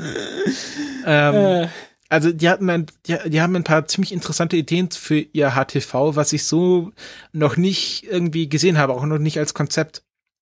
Vielleicht weißt du da was mehr. Ähm, die wollen ihr HTV äh, für die Zweitverwertung aufrüsten, nachdem es quasi die Fracht zum zur ISS gebracht hat, soll nämlich sollen sich nämlich die Triebwerke abdocken und die haben dann ihr eigenes Kontrollsystem und sollen dann als Erdbeobachtungssatelliten funktionieren. Ah, naja, hm, klar, wenn du das, wenn du das Kontrollsystem schon da hast, das wäre meine Idee zur Wiederverwendung. Und ähm, der, das Frachtmodul soll sich dann auch von der ISS abdocken können und dann als äh, Weltraumschrott-Beobachtungssystem äh, Beobachtungssystem dienen. Also soll dann quasi als Satellit rumfliegen und Weltraumschrott tracken. Und soll auch die und Fähigkeit zum haben. Weltraumschrott äh, beitragen, aber es soll hoffentlich auch äh, von alleine wieder zurückfliegen können. In die Ja, ja, also wenn es quasi als Satellit dienen soll, nehme ich an, dass sie da auch irgendwie eine Art von Triebwerk haben. Ähm, Äh, apropos Rückkehren, was ähm, was noch nicht fest eingeplant ist, aber was sie vielleicht machen werden, ist, dass das HTV auch die Möglichkeit hat, Sachen wieder auf die Erde runterzubringen. Was ja, Ja. bisher nur das Dragon. Ja, äh, das war aber auch schon mal fürs ATV geplant. Also es, es gab ja, es gab ja äh, unglaublich viele Pläne, was man alles mit dem ATV machen kann. Äh, das ist der europäische Transporter, der mit der Ariane 5 gestartet wurde, von denen es nur fünf gab. Und da gab es halt Pläne, äh, äh, dass man die zu einer eigenen Raumstation umbaut und dass man ein ATV äh, zu einem äh, äh, Raumschiff umbaut auch, also mit Rückkehrkapsel und allem drum und dran. Äh, also man, man hatte halt so geplant gehabt, naja, okay, dieses ATV, wir bauen einfach hinten durch den Teil, wo die Triebwerke und so weiter sind, bauen wir einen Tunnel durch und eine Luftschleuse hinten dran, so dass dann halt praktisch äh, den vorderen Teil von dem ATV mit dem hinteren Teil des ATV verbinden kannst. Und ja, dann hast du halt zwei ATVs hintereinander und äh, tada, Raumstation. Raumfahrt-Polonaise. Genau. äh, Raumstation. Puff. ja. Aber ist halt nicht, Ja. so, nicht draus geworden. Nee, ist irgendwie überhaupt nichts draus geworden. Äh, äh, man macht jetzt große Werbung äh, damit, dass man sagt, äh, ja, wir haben aus dem ATV das Service-Modul für das Orion-Raumschiff entwickelt. Äh, ja, das, Orion-Raumschiff super funktioniert hat. Ich habe gelesen, eine der großen Probleme, da, was zur Verzögerung geführt hat, ist, dass, das, äh, dass die Europäer nicht geliefert haben mit dem Testmodul von Orion. Seufzt. Ja. Aber die Japaner sind da ganz zuversichtlich, dass das mit ihrem HTVX ganz toll wird. Und ich finde das ein ganz, äh, ein paar ganz interessante Ideen, dass man das dann quasi so oben nochmal auseinanderbaut und äh, die einzelnen Teile sich selbstständig machen. Ja. Und äh, fand ich ganz nett, habe ich gestern Abend noch entdeckt und schnell noch in die Themenliste geworfen. Ja, hoffen wir es einfach mal. Also ich, ich habe gewisse, ich habe, also ich will nicht immer so negativ klingen. Mensch, es wäre doch toll, wenn die das hinkriegen. Und der Vorschlag stammt aus dem letzten Jahr, also ist noch nicht so, dass das jetzt schon beerdigt ist. Äh, und vielleicht setzen sie es ja um. Schauen wir mal. Ähm, aber es gibt halt leider in der Raumfahrt sehr viel Vaporware. Also es, es gibt sehr viel mehr Papier, äh, das sehr geduldig ist, als äh, tatsächliche Hardware, die irgendwie mal ins Weltall gekommen ist. Aber wem sage ich das? wem sage ich das? okay. Ähm, damit, glaube ich, sind wir mit den Themen durch. Jedenfalls mit den Themen, die wir geplant haben. Ich weiß nicht, ob du jetzt noch was auspackst. Ich glaube, wir hatten jede Menge ungeplante Themen schon dabei. Äh, wir haben ja jetzt schon einen halben Geschichtspodcast wieder draus gemacht. Ja, aber dafür sind wir auch bekannt. Dafür kommen die Leute zu uns, dafür lieben sie uns. Ich hoffe doch. Kein Widerspruch. Zumindest habe ich noch nichts gegen, ich habe noch nichts Gegenteiliges gehört. Äh, der einzige Kritikpunkt, der immer wieder kommt, ist, dass wir uns gegenseitig reinreden. Ja, es sagt äh, ja Latenz. Das ist Latenz, ja. Äh, und irgendwann holen wir uns Studio Link und dann wird das alles besser sofort. Und äh, wenn wir uns dann immer noch reinreden, dann liegt es wohl doch an uns. Das kann fast nicht sein. Das kann ich mir nicht vorstellen. Ja, wir sollten es wirklich mal ausprobieren. Ja, also jo. ich bin nicht an dem es bisher gelegen hat, dass wir kein Studio nein, benutzen. Nein, nein, äh, das. Wir werden es mal ausprobieren. Wir werden es ausprobieren. Da werde genau. ich mal über meinen eigenen Schatten springen. Äh, hüpf, ja. Und schauen wir mal. Ja.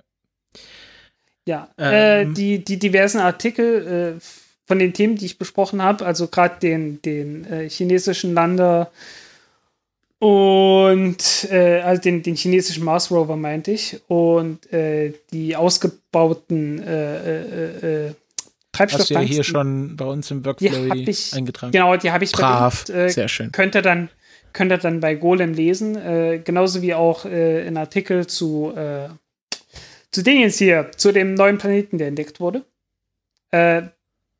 ich habe hier irgendwie auf der Festplatte noch eine äh, Schwafelversion aus dem Giftschrank irgendwie, ich hatte mich ja gestern Abend hingesetzt, das Ding zu schreiben. Ja. Äh, das ist nicht gut, wenn ich das tue. Von abends um elf bis früh um drei so einen Artikel zu schreiben, ich komme dann sehr leicht ins Schwafeln. Und den musste ich dann heute Mittag erstmal kürzen, weil es, es ging einfach nicht. Den konntest du niemandem antun. naja, gut. Ja, aber schön, dass ähm, du es selber gemerkt hast. Also, nee, nee, also ich, ich so. habe hab gemerkt, ich habe selbst gemerkt, irgendwie, es ist nicht gut, aber ich habe es halt trotzdem schon mal reingestellt und zum Gegenlesen gegeben und äh, da kam dann entsprechende Rückmeldung. Und ich habe es halt sofort eingesehen, also, ne? Ja. Ist jetzt nicht so, dass ich da äh, äh, äh lange gesagt hätte, äh, aber du kannst das doch nicht du kannst mir das doch nicht antun mit diesem schönen Text oder so. Also, nee, irgendwie der, mein erstes Kommentar war, ja, ist scheiße, oder? und dann habe ich das Ding halt irgendwie. Erst, und dann so, erst hieß es, schreib das Ding neu und äh, dann habe ich irgendwie angefangen und dann habe ich mir gedacht, na, vielleicht kann ich das Ding ja doch irgendwie kürzen. Und dann habe ich das gemacht und ja, sehr viel besser. Sehr, sehr viel besser. ja, äh, ich, ich, also wir sind ja alles Journalisten und äh, ich bin relativ neu dabei und wir sind alles nur Menschen. Und äh, es klappt nicht alles von vornherein. Und äh, ich muss immer wieder sagen, es ist göttlich. Es ist göttlich, mit Leuten zusammenzuarbeiten, äh, die Ahnung von der Materie haben, die einfach so einen Text nochmal durchlesen können und sagen können, du, das ist scheiße. Äh, wenn du das sowas auf dem Blog machst, äh, du kriegst immer nur Lob Entweder kriegst du nur Lob oder nur Kritik, eins von beiden. Äh, aber wenn du so eine Redaktion hast, dann kriegst du halt auch manchmal auch Klartext einfach, nee, das kannst du so nicht machen. Und so, ne? Äh, und, und halt professionell, also so auf, auf, auf kühl professionelle Art und Weise und das ist sehr, sehr gut. Und du hast ein Lektorat, das die Kommafehler findet und die Schreibfehler und den ganzen Scheiß. Es ist göttlich. Das ist echt, also äh, äh, äh, viele Leute regen sich ja drüber auf, ja, die fuschen da an meinem Text rum oder so. Ich finde das überhaupt nicht. Ich finde das toll. Muss man auch mal sagen. Und äh, äh, ja. Ich, nee, Lektorat ist super.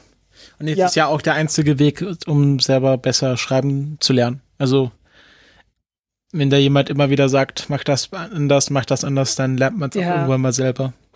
Ja, genau. Äh, wie lange habe ich gebraucht, bis ich nicht mehr ständig Mann schreibe? Ich habe teilweise Texte äh, geschrieben, bei denen ich mir hinterher sicher war, dass ich darauf geachtet habe, nicht zu viel Mann zu verwenden. Es war ja, am besten gar nicht. Drin. Es war 21 Mal drin. Ja. ich war ja, mir sicher, dass ich, weißt du, ich, ich war mir sicher, dass es, naja, vielleicht drei, vier Mal. Also, nein, es war 21 Mal drin. Das war so unendlich peinlich. Ja, ich bin gerade dabei, mir auszutreiben, Prozentzeichen zu verwenden und stattdessen das Wort Prozent hinzuschreiben. Bei dem Text jetzt waren es 50-50. Ich habe dreimal Prozent hingeschrieben und dreimal das Prozentzeichen verwendet. Naja, immerhin. ja, äh, es ist schrecklich. ja, aber äh, ohne Lektorat. Und wir haben auch eine Textchefin. Äh, das heißt, wir haben einen Menschen, äh, die Juliane, die darauf achtet, dass alle Texte sich so an gewisse Standards halten. Äh, das führt dann manchmal zu Problemen, wie dass die halt sagt, äh, äh, irgendwie, wir machen irgendwie keine Camel Cases, also wenn irgendwelche Firmen darauf bestehen, dass der erste groß der erste Buchstabe groß, die nächsten beiden klein, die nächsten zwei groß, die nächsten klein oder so sind, dann sagen die, nö, wir schreiben das als normales Wort. Punkt. Oder wenn jemand eine Abkürzung hat und die halt nur mit Großbuchstaben sind, wie NASA zum Beispiel, dann wird das halt auch als Wort benutzt und nicht mit vier Großbuchstaben oder so. Die sich halt um so ganz, um so viele kleine Dinge kümmert und äh, äh, oder schräge Beispiele, also irgendwie so, so schräge Vergleiche, wie wenn ich sage, äh, ähm, die Rakete ist im All gestrandet. Da ist kein Strand. Demzufolge darf ich das nicht benutzen. Außer in absoluten Ausnahmefällen oder so. Ne? Also so, so, so Dinger halt, dass das so ein bisschen, äh, ein bisschen nicht komplett aus einem Guss ist, aber so, dass es halt irgendwie, ne? Ja. Halt irgendwie alles, was gemeinsam hat. Und das ist eigentlich okay, das ist toll. Weißt du, das ist. Ich finde das gut. äh, ist halt Teil von der Arbeit, ja. Wobei ich habe auch gelernt, äh, Werbung ist wichtiger, als man glaubt. Also äh, ich muss ganz ehrlich sagen, ich habe mich, ich habe mich letzte Woche mit jemandem unterhalten. Ich werde jetzt keine Zahlen nennen, aber äh, der hat mir mal so die Zahlen genannt, die die mit Werbung einnehmen. Und ich sag mal so, äh, der durchschnittliche Schüler, der im Internet surft, könnte das nicht bezahlen, was die einnehmen dadurch. Und äh, mit Werbeblocker nehmen die zwar immer noch ein, weil so Whitelisting kommt ein bisschen was durch, aber es ist ein sehr kleiner Bruchteil davon. Und äh, ja, das könnte man sonst so nicht bezahlen. Und äh, so ein bisschen versteht man dann, wieso da überall Werbung ist. Also, ja. Ist unschön, also ist ein, ist ein nicht sehr schönes Thema. Ich habe auch einen Werbeblogger, im Werbeblocker, keine Sorge. Äh, äh, ich habe das auch lange nicht kapiert. Aber ja, äh, das ist halt wirklich ein sehr wichtiger Teil davon. Ähm, mhm. Äh, ich muss dazu auch sagen, ich, es ist mir absolut noch nie, auch nur im Hauch des Ansatzes passiert, dass irgendetwas gekommen ist, wie ich muss über eine Firma das und das schreiben. Äh, nicht im Positiven, nicht im Negativen, gar nichts. Also nicht mal im Ansatz. Das ist mir nie passiert. Kommt ja. vielleicht noch, wer weiß. Äh, ich bin halt auch freier Autor, ne? Wenn du eingeweiht wirst ja, irgendwann kriege ich dann das, das geheime Briefing oder so. ja. Ne? Okay, bevor wir hier zu viele Geheimnisse ausplaudern, noch ganz jo. kurz. Äh, Raketenvorhersage haben ja schon letzte, vorletzte Woche einiges abgehandelt, aber nochmal zur Erinnerung. Ähm, 3. September, 9 Uhr. Falcon 9, Amos 6, ich weiß nicht, wahrscheinlich landet äh. auf der Barke, wenn es geostationärer Orbit ist. Ja, dürfte auch nicht allzu schwer sein, das Ding. Mhm. Ja, so ein Kommunikationssatellit. Hm. Und dann am Ich 9. habe irgendwas im Kopf dazu, aber ich weiß nicht mehr, was es war. Äh, dann am 9. September um 1.05 Uhr nachts Atlas 5 Osiris Rex. Ähm, ja, das sind die zwei Starts der nächsten zwei Wochen. Hm. Mal sehen, ob wir in zwei Wochen noch eine Folge machen. da war irgendwas Besonderes bei der Landung von Amos 6 oder bei der Rakete. Amos. Ich weiß es nicht mehr, was es war. Ich weiß es wirklich nicht mehr. Ist egal. Sechs. Ja. Gut, vielleicht finde ich es gerade auf die Schnelle. War wahrscheinlich bloß im Forum von irgendwie NASA Spaceflight oder so. Ja, bestimmt. irgendein, irgendein Insider-Kram. Äh, ich habe keine Ahnung mehr, was es war. ähm, ja, jedenfalls, äh, äh, das ist. Was war noch? Was war das zweite außer Amos? Ähm, la, la, was ist ASDS? Das ist nicht Of Course I Still Love You, das ist. Ach, lange was nicht mehr. Die ist lange nicht mehr geschwommen. ASDS. Space X. Mensch, was war das? Autonomes Spaceport Drone Ship, nee, das ist. Ach so, Zeit- ja, nee. Hm. Ja, Okay. nee, nee, dann, dann wird es wohl doch die Of Course I Still Love You sein. Ah, wie hieß die erste? Ich hab's. Ah, Just Read the Instructions. Das war die erste. Ja, ja, vielleicht, ich hatte gedacht, vielleicht haben sie auch eine dritte. Ich glaube, eine dritte war geplant, aber ich habe jetzt keine. Ich hab's nicht mehr im Kopf. Findet Was, was irgendwann noch kommt, ist äh, äh, der erste Neuflug. Und ich glaube, das wird SES 10 werden. Also Intelsat hat ja gesagt von Anfang an, seit einer halben Ewigkeit, dass die äh, äh, der erste, dass die ein großes Interesse daran haben, die erste wiederverwendete zu sein. Und wahrscheinlich wird es dann sein. Irgendwie so im Oktober. Vielleicht auch im September, dann könnte es Iridium sein, dass die die erste, die erste wiederverwendete Rakete benutzen. Aber es wird langsam Zeit, ne? Die Hangars werden voll, die, die stellen die Dinger schon raus in den Regen. ne? Äh, wird langsam Zeit. Ja, oder größere Hangar bauen. Ja, oder das, ne? Äh, irgendwann demnächst, ich weiß gar nicht wann, äh, wird dann halt auch die, die äh, noch etwas bessere Variante der Merlin-Triebwerke äh, fliegen. Ich glaube, die tauschen da einfach bloß irgendwie eine Dichtung aus, damit die einen höheren Druck aushält. Und äh, weil die haben ja, haben irgendwie festgestellt, ja, die Dinger können auch mit mehr Schub la- liefen, la- die können auch mit mehr Schub laufen. Und ja, da, dadurch kommen die halt dann halt auch aus so äh, maximale Nutzlast von 8,3 Tonnen, wenn es nicht wiederverwendest. Für eine Falcon 9. Durchaus erstaunlich. Ja, Mhm. wir werden sehen. Dann sagen wir auf Wiederhören. Äh, kurzer Hinweis noch, hatte ich letzte Woche sogar letztes Mal sogar vergessen. Ähm, ihr könnt natürlich dieses Projekt unterstützen. Äh, zum einen könnt ihr uns auf Flatter flattern. Ihr könnt bei Patreon ein permanenter Unterstützer werden. Ab einem Dollar im Monat seid ihr dabei. Ja, Äh, dann, habt, dann könnt ihr auch euch anhören, äh, was wir hier vorher am Anfang noch gequatscht haben. Genau. Wir haben immer noch so eine quasi so ein, wenn wir uns halt zusammenschalten und die Aufnahme starten, dann reden wir halt schon. Und bevor wir halt dann richtig in die Sendung einsteigen und ähm, ich lade dann quasi die Rohfassung dieses Podcasts immer so schnell wie möglich, also wahrscheinlich so jetzt sofort rausrennen und dann hochladen, also in dieser Schnelligkeit hoch und bei Patreon und die Leute, die uns dort unterstützen, können dann diese Folge sofort hören. Alle anderen müssen dann warten, bis ich das geschnitten habe und Shownotes geschrieben habe und sowas. Ähm, ja, und das hilft uns dann quasi die laufenden Kosten zu decken und uns vielleicht gegebenenfalls neue Technik anzuschaffen, wenn genug Geld reinkommt. Zurzeit ist es noch nicht solche Beträge, dass wir uns neue Technik anschaffen, aber es hilft uns auf jeden Fall, die laufenden Kosten von Server auf Phonic und so weiter zu decken.